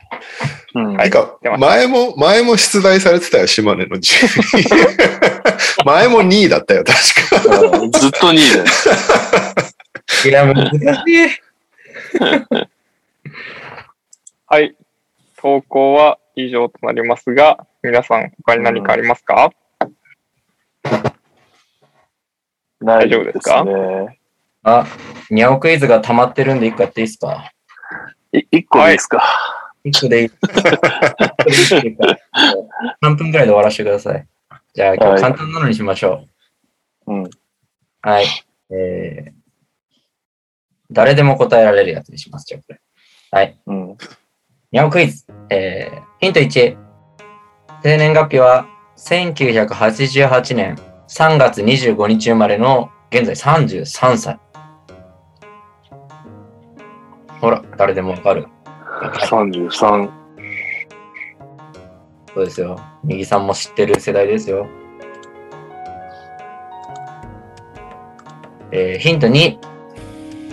身長206センチ、体重107キロ、ポジションはスモールフォワード、パワーフォワード。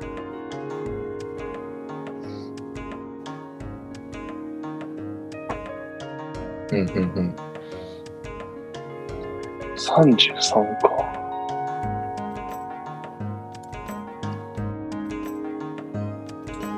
ヒント3いっちゃっていいですかうん。えー、じゃあヒント3。えー、ユニベイドのキャリアスタッツです。503試合に出場。平均6.5得点、3.5リバウンド、0.8アシスト。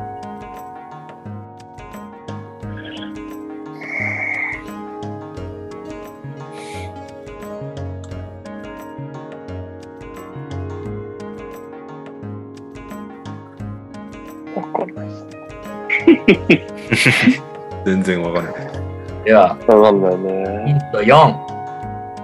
えー、この選手ですね、1日の中で3回トレードされたっていう経験を持ってます。ああ。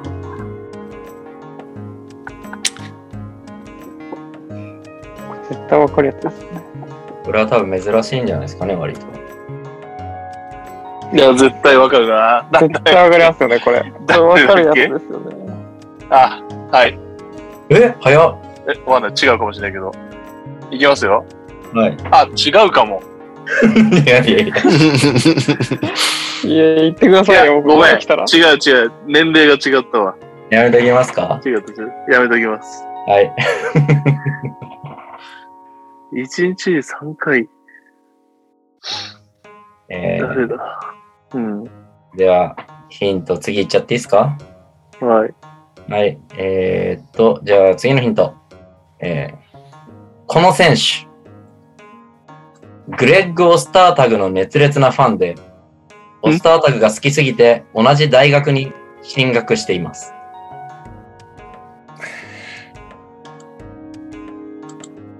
グレッグ・オスタータグの熱烈なファンなんているいたんですよ。それが。33って誰ぐらいだかなり若いですよね。33、若カリカリーとかああ。ローズとかそれぐらいじゃないですか。このの時のスモールフォワードうーん。で、オスタータグの熱烈なファン。それが全く分かんないですポジション違うじゃん。うん。うん。3回トレードされてるんですよね。書いてあったよ。あ俺まとめてる可能性があるってことだよな。そうですね。かもしれないですね。いやーなんだっけ。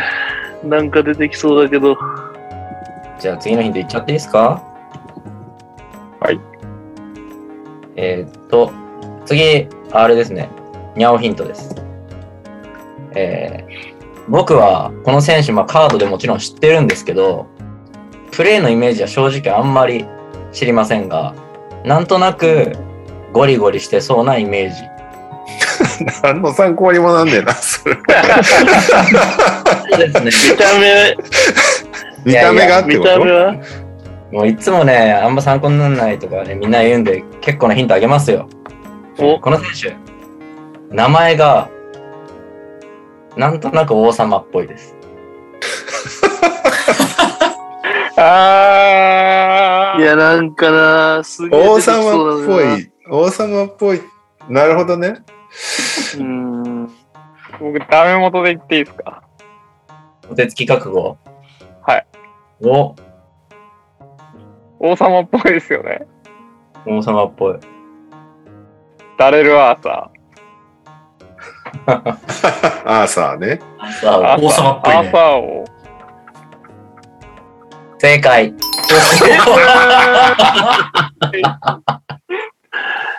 なんで問いただしてはダレル・アーサーになんでオスタータグに憧れたんだ まさかの、まさかのメンフス案件。そうなんですよ。ローズぐらいの年だと。ちなみに、あの、オスタータグ好きすぎて、あの、背番号も一緒のつけてますからね。うん。なんだああ、ゼロゼロ。はい。それぐらい好きだったんですよ。ゼロなんで そうなんだ。誰でも疑問だけが残るな。勉強が足んないですね、皆さん。俺、なんかもう王様っぽい名前って時点でヨーロッパ人ばっかり今思い浮かべてた。いつ3回トレードされたんですかえバレラーサってそんなトレードされたんですかグリズリーズとナゲッツぐらいのイメージしかないですいや、あれじゃないの。価値がなくなってから権利だけ、あじゃない。ああ、そういう感じですかね。ちなみに残りのヒントは、まあ、ドラフト年度が2008年の1巡目27位っていうのと、最後のヒントが、えー、デビュー前の NBA 新人研修時に、マリオ・チャルマーズ、マイケル・ビーズリーと共に、マリファナを吸った上で、女の子を部屋に連れ込んで、2万ドルの罰金を食らってるっていうヒントですね。これは皆さん。どうしようもないです。マリファナと連れ込みとどっちが重かったんだろう、2万ドルは。チャルマーズとか結構やらかし系だったんですね。いや、そう見えるけどね、別に。アーサーよりどちらかっていうと、チャルマーズの方が乗り軽そうだよ。確かに。ミズリが見るからにやばいですけど。っていうか、チャルマーズもメンフィス案件じゃないですか。すごいな。メンフィスレジェンドばっかですね。グビズリーもグリズリーズに一瞬所属しましたから。プレーはしてないよね。したっけしてない、してない、してない。してないよね。はい。はい。というわけでですね、今週はちょっとメンフィス案件ではい、お二人のどちらかに答えていただきたかったんで、よかったです。はい。えダルダルさんでした。ダルダルさん。あ、そうか、数は答えてもな。ごめん、ごめん。もうダメだ。はい。頭がついてってないわ。はい。はい、じゃあ、次の方、コーナー行った方がいいですね。はい。一個僕はマンスリーディズニーがありますが、来週にやります。来週ありがとうございます。はい。では、続いてのコーナー。教えて、にゃお先生なんだっけ、それ。恋愛相談のコーナーですね。ああ、恋愛相談か。えー、っと、今週まで皆さん結構関係してるでしょやりますよ。えー、ファンタジー、レギュラーシーズン終わりまして、はい、プレイオフ1回戦が始まりました。はい。あ、終了したっぽいね。ね。クォーターファイナルが、えー、まあ、昨日終わったんですけど、まあ、1回戦ですね。うん、えー、それに、ファミリーからは、にゃおと、トニさんと右さん3人が出ていまして、しかも直接対決なかったんですね。はい。それ、リスナーさんと対決だったんですけど、まあ、これは全部一応、サクッっていきましょうかね。えっ、ー、と、ファミリー関係ないところで言うと、えー、裾さん、2位、対、えー、ドラえもん、ファンタジー、うん、プロファンタジープレイヤードラえもん7位が対戦しまして、えー、まさかの77で。おで、この場合、シーズンの順位が高い方が勝ちなので、裾さんがなんとか逃げ切ったって感じですね。すごい試合ですね、これはね。本当だね。なんか、これ負けた後のドラえもんの恨み節みたいのが延々と流れてましたね、ツイッターに。そうなんだ。まあ、あいつはそういうやつですからね。今日の、今日の試合もなんか、今日の試合もつまんないみたいに言ってましたけど、ウォリアーズ対クリスリーまあ、あれはつまんないでしょうね。うち、う ち側も全然出てねえし、向こうも全然出てねえし、しかも自分の好きな方のチームがボコられるっていう、その状態で。ちなみに、あの、すそさんからは投稿もらってるんで、あ、じゃあ、ちょうど読み上げます。今読んじゃいます読んじゃっていいんじゃないかな。これについて。はい、じゃあ、すそさんからの投稿ですが、えー、皆さん、こんばんみっちる。昨日のダイナのドラフト配信、面白かったです。いつもファンタジードラフトで、夢枠を連呼する大城さんとレオさんが、見れなかったのは残念でした。すそです。教えてにゃお先生の投稿です。我が軍は無事2位で通、2位通過でチャンピオンシップ進出を果たし、クォーターファイナルはあのプロファンタジープレイヤーでおなじみ、ドラえもんさんを退け、えー、セミファイナル進出しました。やったー。おめでとう。えー、当日朝起きたのは、朝起きた時は、11-3で負けていて、絶望を感じましたが、えー、その後、エンビードの7オフェンスリバウンドが助けられ、7-7で終了。えー、順位優先でセミファイナル進出を決めました。決して勝ったわけではないですが、えー、ドラえもんさんとの対戦で絶、絶妙、ん絶命を感じていたので、嬉しすぎて汁が溢れちゃうところでした。えー、私は何もしてないですが、すごいねって言ってもらいたくてメールしました。すごいですプロプロに勝ったんだから胸を張ってくだはい。決勝に行くためのアドバイスがあれば、ぜひください。よろしくお願いいたします。いや、すごいですよ。プロに勝ってるんですから。プロに勝ってますからね。すごいですよね。もう、まさに、まあ、僕を起こして、プレーオフ2位に行ってるんで、ちょっとよくわかんないですけど。そうだった。そうだった。カズマをぶっ潰して2位にいた人だった。はい、そうです。でも、裾さんのチーム、やっぱエース級が強いね、エンビードと。普通にめっちゃ強いですよ、裾さんチーム。ランメロもすごかったしね。あと、ミッチェルか。クズマが帰ってくるのかわかんないですけどね。ずっと僕の時から出てなかったんで。そうだね。クズマ持ち続けて勝ったのはすごいね。確かに。ですよね。うん。だって、ドラえもんめちゃくちゃ動いてたもんね。頑張ってたもんね。まあ、プロなんで、やっぱそこら辺動くんじゃないですか。いや、でも、なんか、うん、ドラえもんを任したのはすごいと思いますね。うん。うん、はい。で、すごい。すごい、すごい。みんなからのすごいが。すごいですね。すごい。はい。はい。うソさんは、えー、今週も頑張ってください。じゃあ、次の対戦に行きましょう。えー、次の対戦ですかね。え、はい、わ私いいですかあ、はい。えっと、名前変えたんですけど、ファイナリー史上初 4, 4年代ミリオンセラー40歳っていう名前で、えー、40 歳ってか長い。シュ、んチュ、チューピーなんていうの僕も読めなかったです。うん。CHUBBY。チャビー。チャビーか。チャビー。史上初、えー、ちょっと後が読めないんで、怒りは君にしますけど、えおデブちゃんさんですね。はい。で、やりまして、えー、7-8で負けました。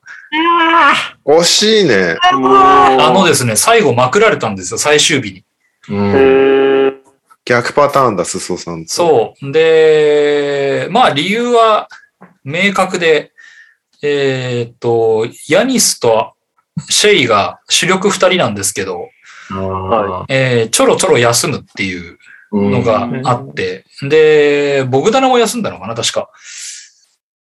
なんかね、結局、あんまり稼働が思ったほど、えー、なく、プラス、あの、まあ、プラスっていうか、その結果、まあ、稼働数で負けてるのと、あと、おデブちゃんさんがもうガンガン枠を使い切って、もうひたすら勝ちに来るっていう。本当だ。ののをやって、まあまあ、ここまでやると見事だなっていう感じで、うん、で、まあ最後、あの、狙い通り、得点スタッツでまくられたのかな。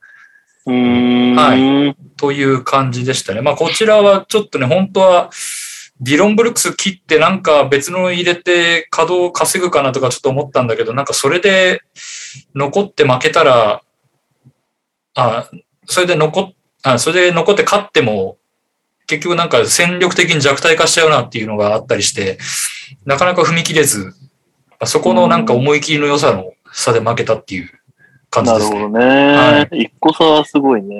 で、あげくあの、シェイはもう今日初めてこの OFS っていう表示を見たんですけど、あの、シーズンアウトっていう。あ、うん、アウトフォーシーズンか。はい。なるほど。あの、もう、タンクに入りますので出ませんっていうのが発表されましてですね。もっと早く打ってほしかったっていう感じなんですけど。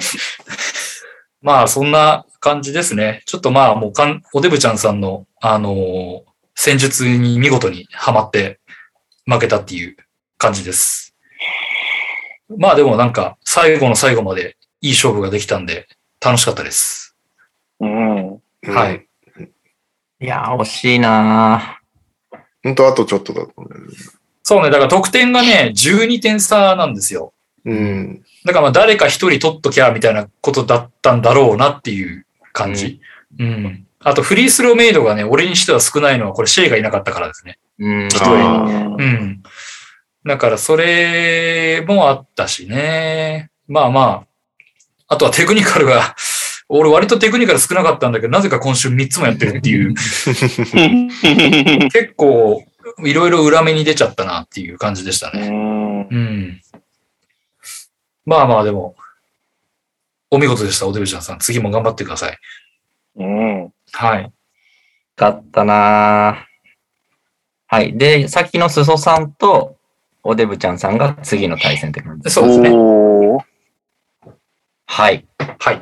では、続いて、満を持して臨んだプレーオフ、大芝編集長お願いします。満を持してないんだわ。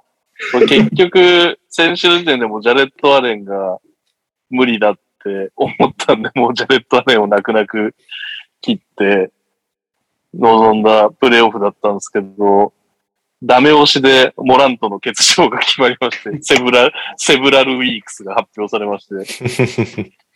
で、これ悪あがきしなかったのは、最終日競ってればもうちょっとなんかしたかもしれないけど、結局最終、これでさ、このメンバーざっと見て、帰れんのってさ、サイブル、ジョーンズ、ヘイズ、クミンガとかその辺じゃんだから他をさ、他をいきなりベインとかバーンズとかをさ、いきなり捨てるとちょっとその後のなんかこのファンタジーに影響を与えてしまうかもしれないなと思って、やれ、やりづらいじゃないですか。ちょっといいメンバーは。わかります言ってる意味。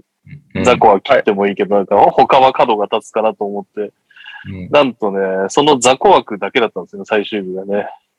ああ。これでも、結構、あれですね、いろんなスタッツが開いちゃった感じですね。うん、まあ、ジャレット・アレンともモラントで勝ってきたシーズンがジャレント・アレンとモラントで いなくなったんで、まあそんな感じで。結構なんかエメット・ブラウンさんもね、手紙書いてきて、手紙投稿書いてきてくれたんですけど、僕このカード強かったんですよね。あの手が多分揃ってる時はスタッツの相性が良くて、結構普通に2勝してたんですよね。11、4と9、5かな。だったんで、いやー、いいと、いい当たり、カード的にはいい当たり方だったんですけど、自分の状態がダメでした。お疲れ様でした。うん。うん。残念。トレ、トレイヤングがいればって感じですね。いやいやいやいやいや。じゃあ、そのエメット・ブラウンさんから投稿来てるんで、読んじゃいますね。えー、MTR ファミリーの皆さん、こんばんは。収録お疲れ様です。山田と申します。教えてにゃお先生への投稿です。えー、昨年に引き続き、運よく今年も M1 リーグに参加することができ、さらに2年連続、えプレーオフ進出も決まりました。これもひとえにファミリーの皆様の、えご指導、ご鞭達のおかげです。ありがとうございます。去年は主力選手に2人、えブログトンとフォックスの、え怪我に泣かされ、プレーオフは全敗という苦い思い出がありましたが、今年はギリーを除いて割と盤石な布陣で、挑めそうです。まずはバーサス編集長。レギュラーシーズンは、2連敗、4対11と5対9と、苦手意識がありましたが、ジャモラントの欠場、ジャレット・アレンの離脱など、右肩下がりの具合が去年の自分を見ているようでした。えー、自治部はラビーン、トの両エスが危なげなく活躍し、13と2、2つのドローですね。で、無事に勝利。スタッツとは旅ですね。今週はまさかの VS ニャオさん。50と厳しいスタートですが、なんとか食らいついたアップセットを狙いたいと思います。よろしくお願いします。お願いします。ありがとうございました。レッドブラウンさん。はい。今、まあ、エメット・ブラウンさんが言われたんですけど、僕も、えー、プレーオフ1回戦が終わりまして、えー、ブルームーンさんですね、今年初めてファンタジーに参加された方と対戦だったんですけど、えー、8-7で勝ちました。あ、結構いいだったんだ。あのー、めちゃくちゃ競ってました。最後の1選手ぐらいまで競ってたんで、まあ負けるかな思いながらやってたんですけども。俺ら母名に刻まれてるじゃん。はい、だんだん増えていくんですけど。えっと、まあ、うちがまず、プロフ入るタイミングでサボニスが、怪我で、ああ。出れないって言われちゃったんで、もう、切りました。はい。はい。で、えっと、あとこの週が、デジョンテ・マレーが2試合とか、ガーランド、ブッカーが3試合とか、なんか4試合やる選手がほとんどいなかったんで、これやばいと思って、僕も4枠全部、えー、使って動きまくりました。うん。ギリギリ試合数を稼いだっていう感じでやったんですけど、この得点が僕579点って結構頑張って、多分プレーオフのチームの中で一番取ったんですけど、ブルームーンさんも566点、2番目に取ってるんですよ。なんで、なんか、なんでここでこういう強いチームが来るかなって思いながらやってたんですけど、ブルームーンさんのチームが、ちょっとメンバーを見てもらいたいんですけど、まあ、とにかく怪我が全くないチームで、かつあれなんですよね、ちょうど主力が怪我して、代わりに上がってきた人たちが多いチームだったんですよ。ジョーダン・プールとか、さっき言ったダビオン・ミッチェルとか、そのフォックスがいないとか、カリーがいないとかで、スタメンに上がって平均20何点とか取る選手とかがいて、そこら辺がとにかくきついなと思ってやってたんですけど、まあ、唯一、あの、ブルームーンさんすごいシーズンから FA 取りまくってたんで、あの、交代枠があと1個ぐらいしか残ってなくて。ああ、それは痛いですね。そうです。なんで、交代をできなかったんで、なんとかここで、えー、稼働で稼いだって感じですかね。もうとにかくカニンガム、プール、ジェイレン、ヨキッチ、ダビオン、アンソニー・エドワーズ。で、6人ぐらいが本当やばくて。まあ、これは本当にギリギリ勝ったなっていう感じですね。正直負けるかなと思ってやってたんですけど、ただなんか、あれですね、先週全く怪我しなかったのに、今週急に赤文字だらけになってますね、ブルーム。はい。というわけで、ギリギリうちは、えー、準決勝に駒を進めることができまして、えー、大芝編集長を倒したエメット・ブラウンさんと対戦になっています。で、エメット・ブラウンさんも今先ほどおっしゃられてた通り、怪我が全くなくて、盤石できてるので、で、ソソさんの方とデブちゃんさんの方は結構赤文字だらけだったんで、なんかこう、巡り合わせってあるんだなって思いながら、今週も多分きつい戦いにはなるんですけど、一応、オーナーとして、あとファミリー最後の生き残りとして頑張りたいと思います。いや、もうそれにつきますよ。兄貴が優勝してくれないと。いや、き きついな。はい。頑張ります。また来週報告します。はい。じゃあ、えっと、投稿にもう一個あるので、ちょっと待ってくださいね。投稿を読み上げます。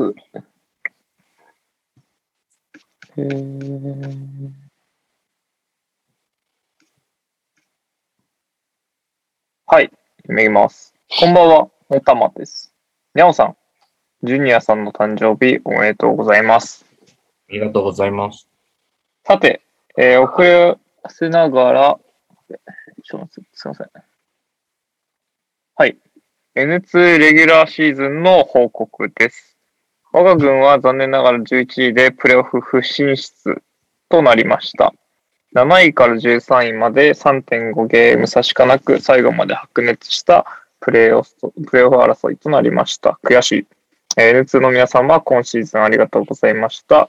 来年こそは悲願のプレオフ進出を願って、えー、慢心して参る所存でございますので、引き続きに尾先生のご指導、ご達、ご指導、け、受け止めたく存じます。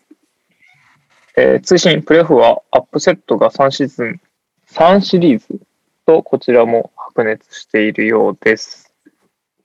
たまさんから順位表のキャプチャーをいただいているので、共有します。はい。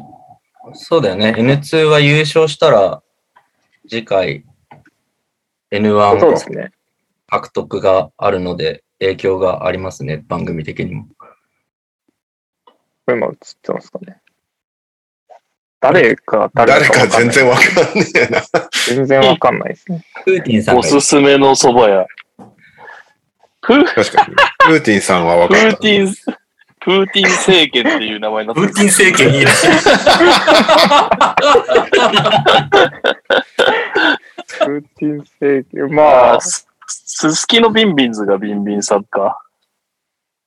まあ、イケンさんは要因でわかりますけど、モノクロさんとかも参加してくださってましたよね。確か。頑頑張れカープはあの人だよね。誰ああ、ああ、あの人か。うん。そうですね。プレイオフ外ですけども。で、ハード、おかかさんはそのままおかか、おかかたち。あ、そうですね。これは、ダバさんじゃないですか、14位。はい、このアイコン、めっちゃ覚えがあります。うん。で、プレイオフは、まだ結果が、1回戦分かんない。プレイオフはまだ結果は、まあ、リルタブさんますね。そういえばね。あ一応、回のところも見てみると、17位20チームなのか。20チーム目のアイコン、あれすごい見覚えある。そうですね。ユージさん。ユージさんですね。ユージさちぎ、ちぎってるな75ゲーム差で負けてる。リルタクのチーム名とか全くファンタジー関係なく、何回、何回楽しかったリルタク。人気になってる、日記。18位のあの、粗品のアイコンの人が、ザイオン・ウィリアムソンってなってるんだけど、これ粗品風に読まなきゃいけないのね。ザイオン・ウィリアムソンみたいなそういうことです、炎の時は絶対やれないやつだ。はい。で、プレオフの結果も来てます。おアップセットが3シリーズってことで、一応読み上げると、1位対8位。1位が貯金切り崩しとか言ってられないさん。これどなたかわかんないですけど。あ、シャミさん。8位がもの、何さんですかャミさんだね、確か。ああ。うん。で、8位がモノ、モノクロさん。で、うんえー、15でモノクロさんが勝利してますね。すごい。すごいね。まあ、俺も受けか。そっかそっか。で、4位、5位が、えー、土井健さんが4位。プーティン政権さんが5位。で、えー、11、3で、プーティン政権が勝利してます。いな。ツイ、ツイッターでなんかクソリプトが飛んでくんだから、そう、名前変える。いや、まあ、自局から笑っちゃいけないんだろうけどさ。まあ、やっぱ、この人センスあるなと思うね、本当に。はい。で、続いて、3位、ホイオさん。ホイバーグさんかな。ホイホイホイバーグさんかな、これ。うんで6位が金槌さん。うん、で、えー、8-7で6位の金槌さんが勝利してます。おおずっとアクセットアッセットですね。金槌さんとかモノクロさんとか多分経験してるもんね、うちのリーグ。そうですね。無1に経験者で。はい。で、最後、えー、2位、福友ティーナスさんと、7位のすすきのビンビン。ビンビンがの戦いで、はい、えー、14でグッドモティーナスさん、2位のチームが勝利してるんで、ここだけアップセットがなかったような状況です。おー。多分、じゃあこれ次の対戦が、2位と8位かな。うん。2位と8位。いや、えっと、プーティン政権さんとモノクロさんじゃないですか。あ、違うんですかなんかね、うちも、あれなんだよ。本当の順位、順位っていうか、終わったんだよね。これも、2位だったら、おデブちゃんさんとやる予定だったんだけど、おデブちゃん会のエメット・ブラウンさんが、俺の対戦相手にポンってきたんだよね。なんでああ、一番、え、なんで一番低い日。強い順にまたシャッフルみたいな感じなんじゃない多分そうなったんだと思う。なんかよくわかんないですけど、トーナメントじゃない感じですね。なんかそれだと、グッドモンテユナスさんとモノクロさんの対戦。うん、で、プーティンさんと金槌さんなのかなって思うけど、まあこれはまた投稿をお待ちしており、はい、はい、優勝した方は来年度また参加権が得られますので頑張ってください。な結局入れ替えってどうなのいくつになったの一個。なんかいろいろ悩んでたよね、最始める前。ああ、入れ替え。条件そもそも決めてましたっけ 入れ替え条件。なんかいろいろミーティングじゃないけど、なんかそういう話し合いは行われたような気がして、うん。話し合いしたことしか覚えてない、俺。結論が思い出せない。ですよね。入れ替えって言っても、ファミリー以外はほとんどもう一回リセットされるじゃないですか。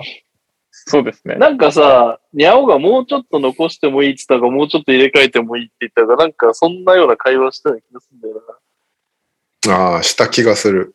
感はでも結局結論がわからないっていう。わからない。思い出す気配すらない。すごいな、これ。どう考えてもユーザーが減ってくサービスだな。とりあえず、確定してんのは N1 のファミリー以外で最も順位が高かった人ですね。だから、今残ってる4人、うん、で、俺以外の3人のうちの誰かは絶対2位だろう、はい来年残ります。はい。あと、N2 で優勝した人は自動的に N1、うん、来年なんか決まります。はい。そっか。だ入れ替えっていうよりも、上がってくるのと残留する人が一人ずついるそうですね。そこまでは確定かなと。で、まあ、ファミリーが最下位だったら入れ替えでもいいかなと思うんですけど、あはいはいはい、今年ファミリーまあまあみんな強かったじゃないですか。そうだよね。強かったんですか強かったんですかね。年から外れちゃうしね、リーグのレベルが N2 で圧倒しちゃうんで。そうですね。はい、今のところ決めてんのはそれかな。もしかしたらなんかもう一個ぐらい考えるかもしれないですけど、一旦やっぱ優勝チームっていうところを N1 に招待したいと思ってますので、はい。なるほど。頑張ってください。はい。はい。右さん時間平気ですかそろそろ子供の元に戻ります。すいません。はい。次のコーナーになるので。はい。はい。じゃあ、すいません。お先に失礼します。お疲れ様です。お疲れ様です。これは見てないな。いやー、やっぱりあの瞬間がね、よかったですね。ちょっと、心残りですけど、すいません。お疲れ様です。あの瞬間。かお疲れ様です。で。はい。では、続いてのコーナー。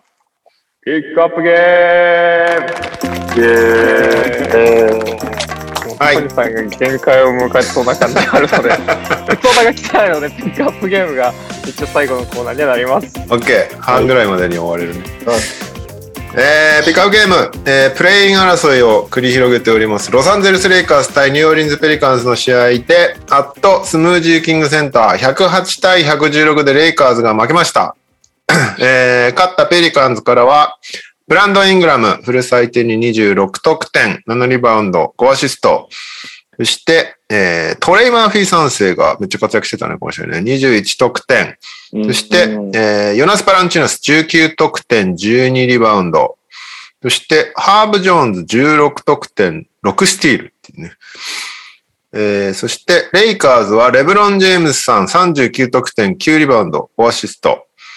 そして、えー、マリーク・モンク23得点、6アシスト、ラッセル・ウェストブルック18得点、7リバウンド、6アシスト。えー、前半にレイカーズが、めちゃめちゃ点差をつけて、レブロンも前半だけで25得点と、わあ、めっちゃやる気出してきたやんと思っていたら、まさかの後半に大崩れして逆転負けするという試合で、プレイン争いがさらに面白くなったっていう感じですかね。ファイト。これ、多分、エバーノートに全部まとめて、カズマに送ったから、俺の走り書き全部カズマが持ってる。はい。読もうか迷いました。ッゲームの。まあなんか、ここ最近見たペリカンズが一番良かったという感じですかね。なんか、CJ とイングラムがまあ、良くても、ね、そこまで夢を感じないじゃないですか。うん。まあ、もともとザイオンがね、いる前提だったチームにしては、こうなんか、うまく補強したなっていうのはあるのかもしれないけど、でもまあなんかめちゃくちゃここから良くなるっていうほどのなんか、あの、勢いを感じなかったけど、プラスで若手が絡んでくるってなると、なんかちょっと多少夢見れるのかなと。そうね。そういう意味でなんか、ようやくちょっとなんか、ペリカンズファンが報われるというか、長年こう、悲しい思いをしてきた正勝さんたちがちょっと報われそうな雰囲気があってよかったねっていう感じですかね。まあ逆にちょっと LA はマジやばくなってきましたね。LA ウエストブルック、ね、ウエストブルックもマシになってきて、レブロンはマジで特に前半頑張って、その上でこの負け方っていうの結構きついですよね。いや、相当きついですよね。まくられるんだって思って見ちゃってましたけど、なんか旗から見てるだけなんで。うん。相当ダメージあるだろうなと思いましたね。もう相当もう足来ちゃってるメロとか、ハワードをずっと出し続けなきゃいけないっていうの結構きついね。感じが。ハワードちょっともう、この試合だけがひどかっただけかもしれない。結構やばかった、ね、やばかった、やばかった、うん。動きがちょっともう、なんか別人になっちゃってもまあ、強いて言えばなんかそのバランチュナスに対して当てるでかい体が一人一体あるみたいな、そこはいいのかもしれないけど、うん。だからそれ以外の良さがゴール下も決まんねえし、あそこがもうちょっとせめてなんか往年のまで行かなくてもなんかゴール下まで行けランクで決めてくれるみたいなのがあれば、そういうパス出す得意だから、まだもうちょっとせめて増えるのかなって思うけど、いや、きつかったですね、レイカーズは。確かに、ドワイト、ゴール下のショートフックが短かったからね。びっくりした。やばいよね。ディフェンスがやばいよね、レイカーズ。なんか、全然守れて、ね、守れてないというか。結局、レブロンがずっとヘルプのブロックをすることを狙ってるか、からか、なんかベリメーターがガラガラになるんだよね。で、なんか追い上げられてた時もスリーを3本ぐらい連続で決められるみたいな感じだったけど、結構。なんかもう、まずその、一戦のディフェンスが緩いっていうのをもうペリカンの選手が狙ってる感じで、ガンガンドリブルで、その、ちょっとずれあったらガンガン仕掛けてたもんね。そう。なかなか守れないよね、このチーム、本当に。うんまあ、AD が帰ってくると、多少変わるのかもしれないけど、なんかもう遅い感じもちょっとしちゃうし。あの、オフェンスの能力がマジで低いなと見るたびにいつも思う。リーブスが一番ディフェンスで足を動いてる感じ。逆に、ディフェンシブサイエンドでは。っていうぐらい他が全然良くないので、はい、すいません。我ながらここから長引かせるのも得策がない気がしてきたんで、次チュナスは、この感じのチュナス、プレーオフ導くなって僕は思っちゃってましたけど。結構ね、好き勝手やってたよね、はい、ね、はい。昨年のクリズリー引っ張ってくれてるんで、このチュナスが出てると強いんじゃないかと思いましたけど。うん。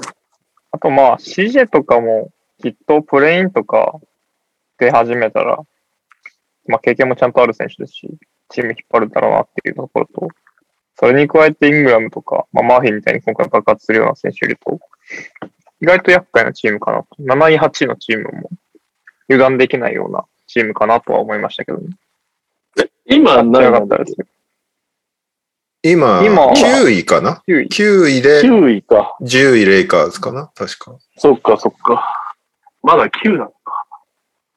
なるほど。でも、8位のクリッパーズとは、そんなに。ゲーム差ぐらいあるんじゃなかったっけあれなんかクリッパーズ。あ、ちょっとありましたっけあ5、5もないのか。最近クリッパーズ負けてるから。4ゲーム差うんですもう、残り試合すね。まあ、スパーズがどんぐらい頑張ってくるか次第な気はしますけど、それによっては、プレイインは。でもこのままいくとね、プレイインまたこの対戦だからね。そうですね。今日見る限りだと、ペリカンズ、余裕で勝ちそうだなって感じだったけど。うん。AD には、ベンチでの存在感はちょっと増えてる。あの、あの服装とアフロすごくなかった ?AD。タイムスリップしたんかなぐらいの存在感。いやー、そうね。結局、だ、だ、ドワイトがやっぱりそう、さっき言ってたみたいに動けないから、下げて、スモールでじゃあやってみようっつって、ヨナス引っ張り出してみるかっつって、それを補う、でもそれを補う、なんか、オフェンスで全く有利にならないというか、引っ張り出したところで、結局、レブロンがペリメーターでボールをついてるだけだから、あんまりこう、引っ張り出した意味がないっていう感じで、なんかもう空回りしまくってる感じがあって、だ逆に、オフェンスの方でヨナスは無双するっていう、ね、もう全然ディフェンスにないようなもんだから、レイカーズのスモールって。厳しいっすね。かなり厳しい感じしたなあとトレイ・マーフィーのテクニカルはちょっと笑っちゃったけどね。それで取られるんだって。もしないですよね。あれで取られると。ちょっとドヤ顔してな。リプレイが超微妙だと思う。そうですね。まあ、後ハーバードも良かったし。うん。まあ、よかったね、ペリカンズ。本当なんかすごい暗い時代が長かったから、なんか。俺が同情する意味もないけど。でね、せっかく良かったザイオンが出れなかったようなね、なんかこう、厳しい話が多かっただけに、なんかすごいよく見えた。ジョーンズとマーフィーと。うん、そうね。この試合そんなに目立たなかったけど、あの、ホセ・アルバラドっていうのが結構いいんだよね、ああ、契約もらった選手ですよね。そうそう、契約もらって、結構、なんかお買い得な契約だと思う。なんか、あの、ルードとな、うん、系のお買い得契約だと思う、あれは。結構プレイ見てて面白いんだよね。なんか、敵の、敵の得点後の、あ、敵、自分たちが得点した後の敵のインバウンドの時に、コートのコーナーにこう、隅っこに隠れて、忍び寄ってスティールしたりとかする、なんか謎のプレイをするんだけど、なんか結構ねむ、むちゃくちゃやる面白い選手なんだよね。うんこの試合はそんな目立ってなかったけど。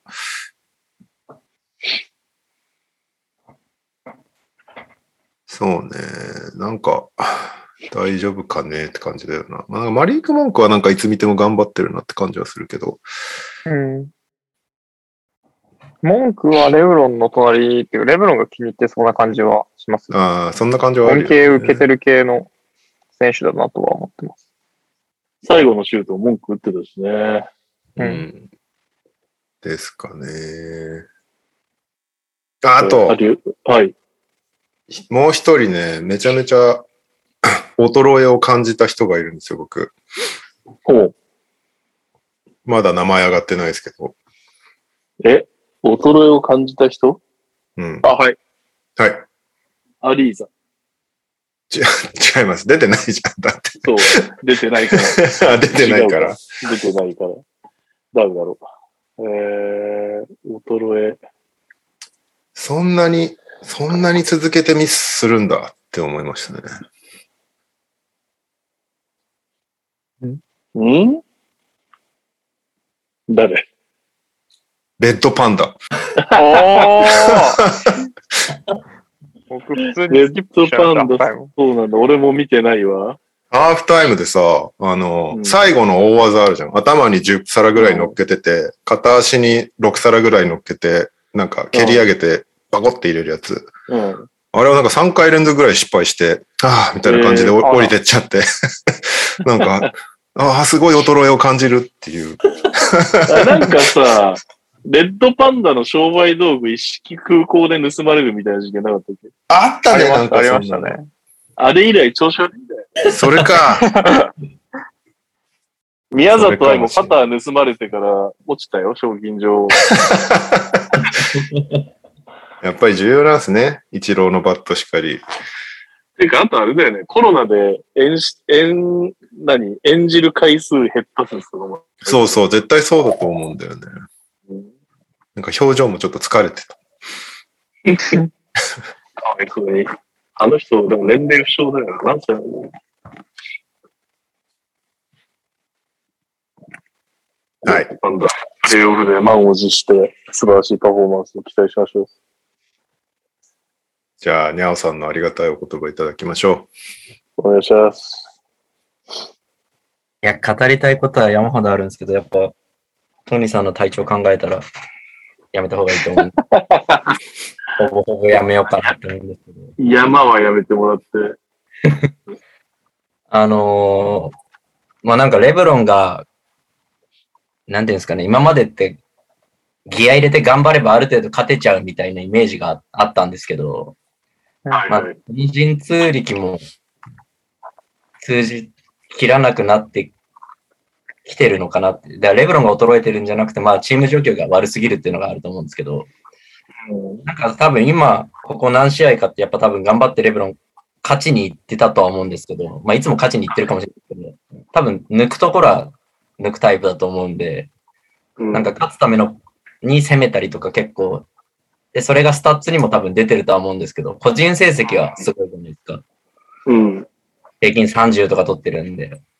で、まあなんかそれでも勝ちきれない。まあ相手を褒めた方がいいかもしれないんですけど、まあそこら辺がもう苦しい、苦しすぎるのかなっていうのはちょっと感じるのと、うん、あとなんか、レブロンがどう考えてるかわかんないですけど、レブロンなんか残りの試合ってこうちょっとスタッツを意識したプレーとかすんのかなとかちょっと興味はあります。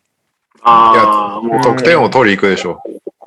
平均30点取りたいとか、なんかそういうのちょっとこう記録として、ちょっとは気にしてそうだなと思うので。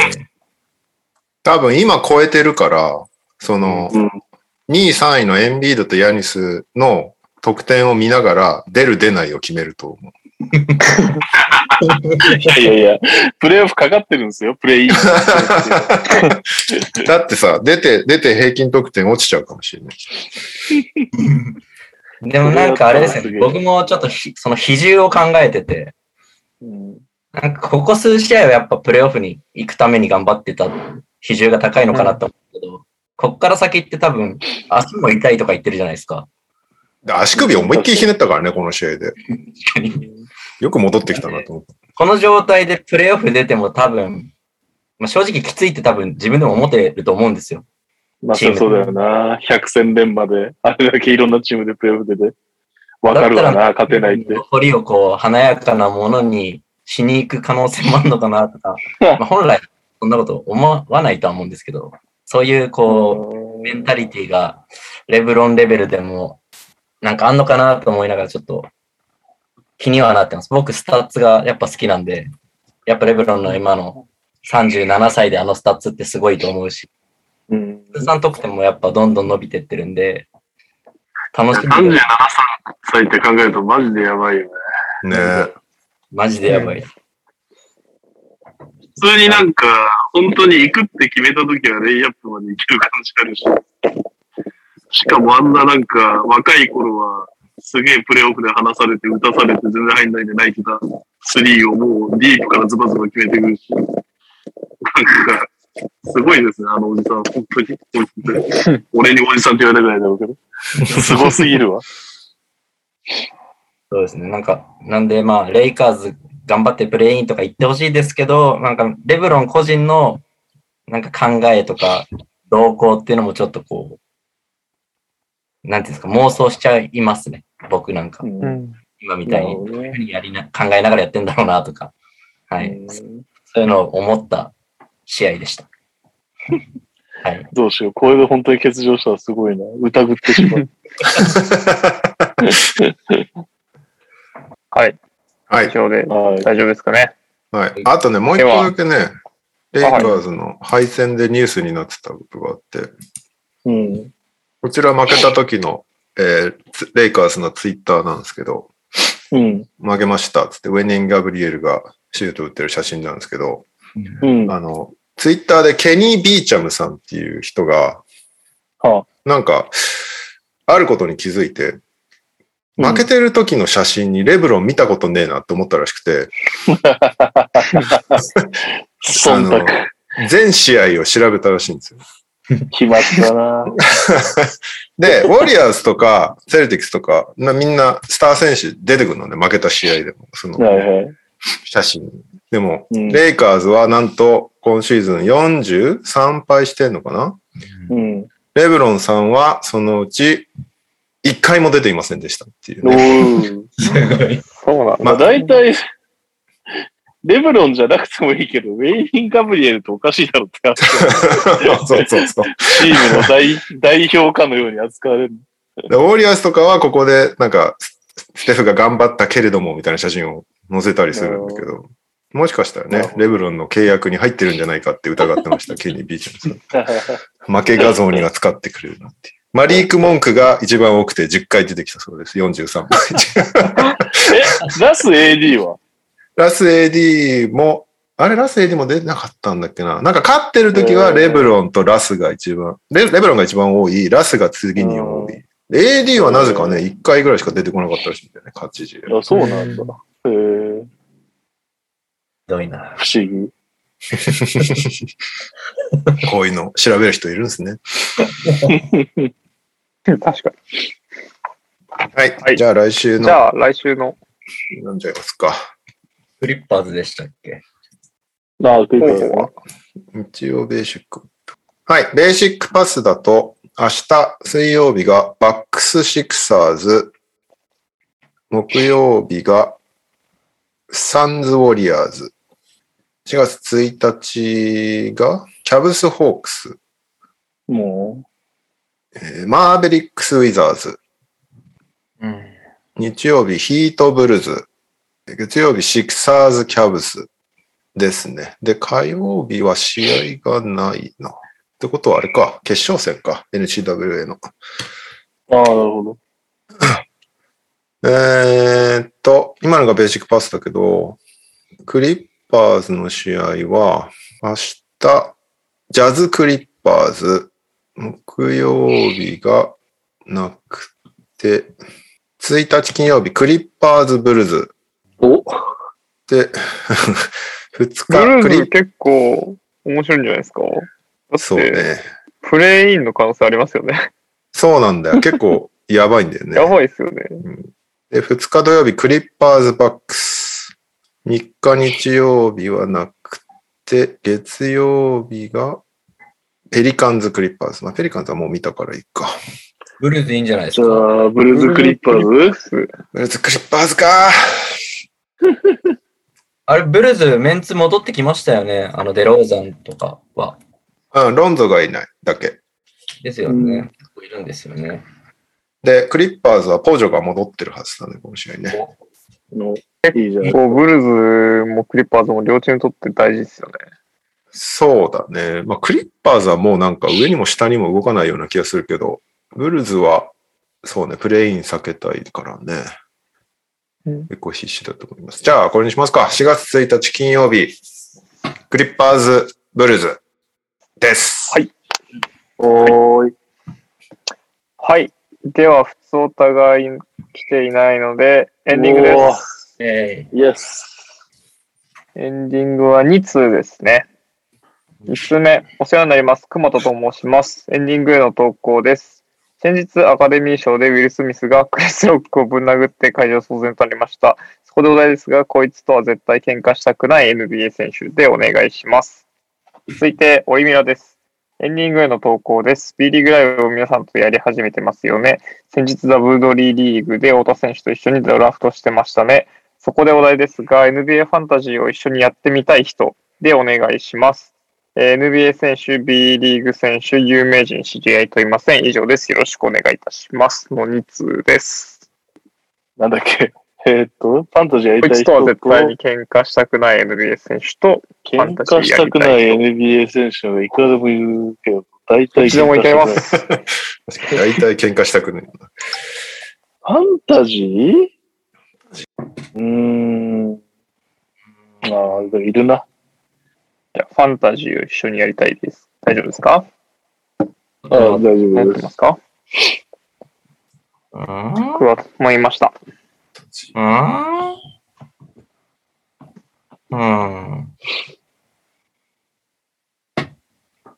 い。はい。じゃあ、順番は、まあ、いつも通り、トニさんから年齢順でいいですかね。はい。はい。はいでは、えー、エンディング。ファンタジー、NBA ファンタジーを一緒にやってみたい人でお願いします。3、2、1。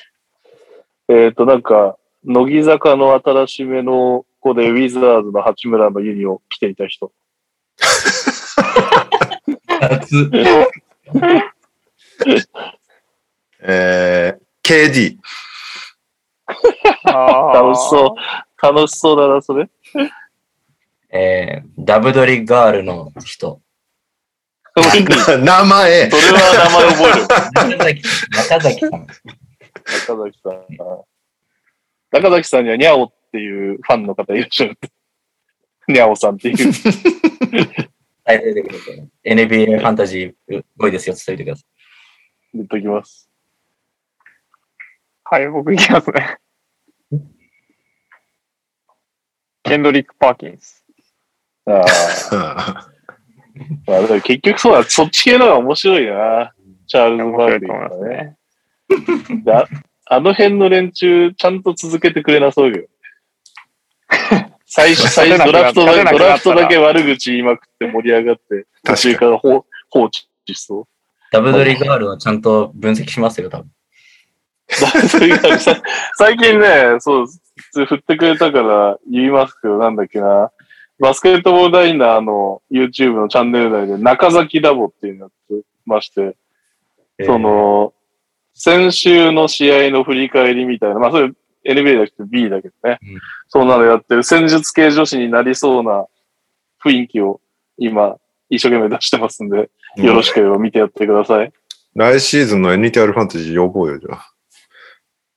NBA はやりますか やりますかはい。ご期生の菅原ちゃんだそうです。はい、裾さんは、ね。菅原ちゃん。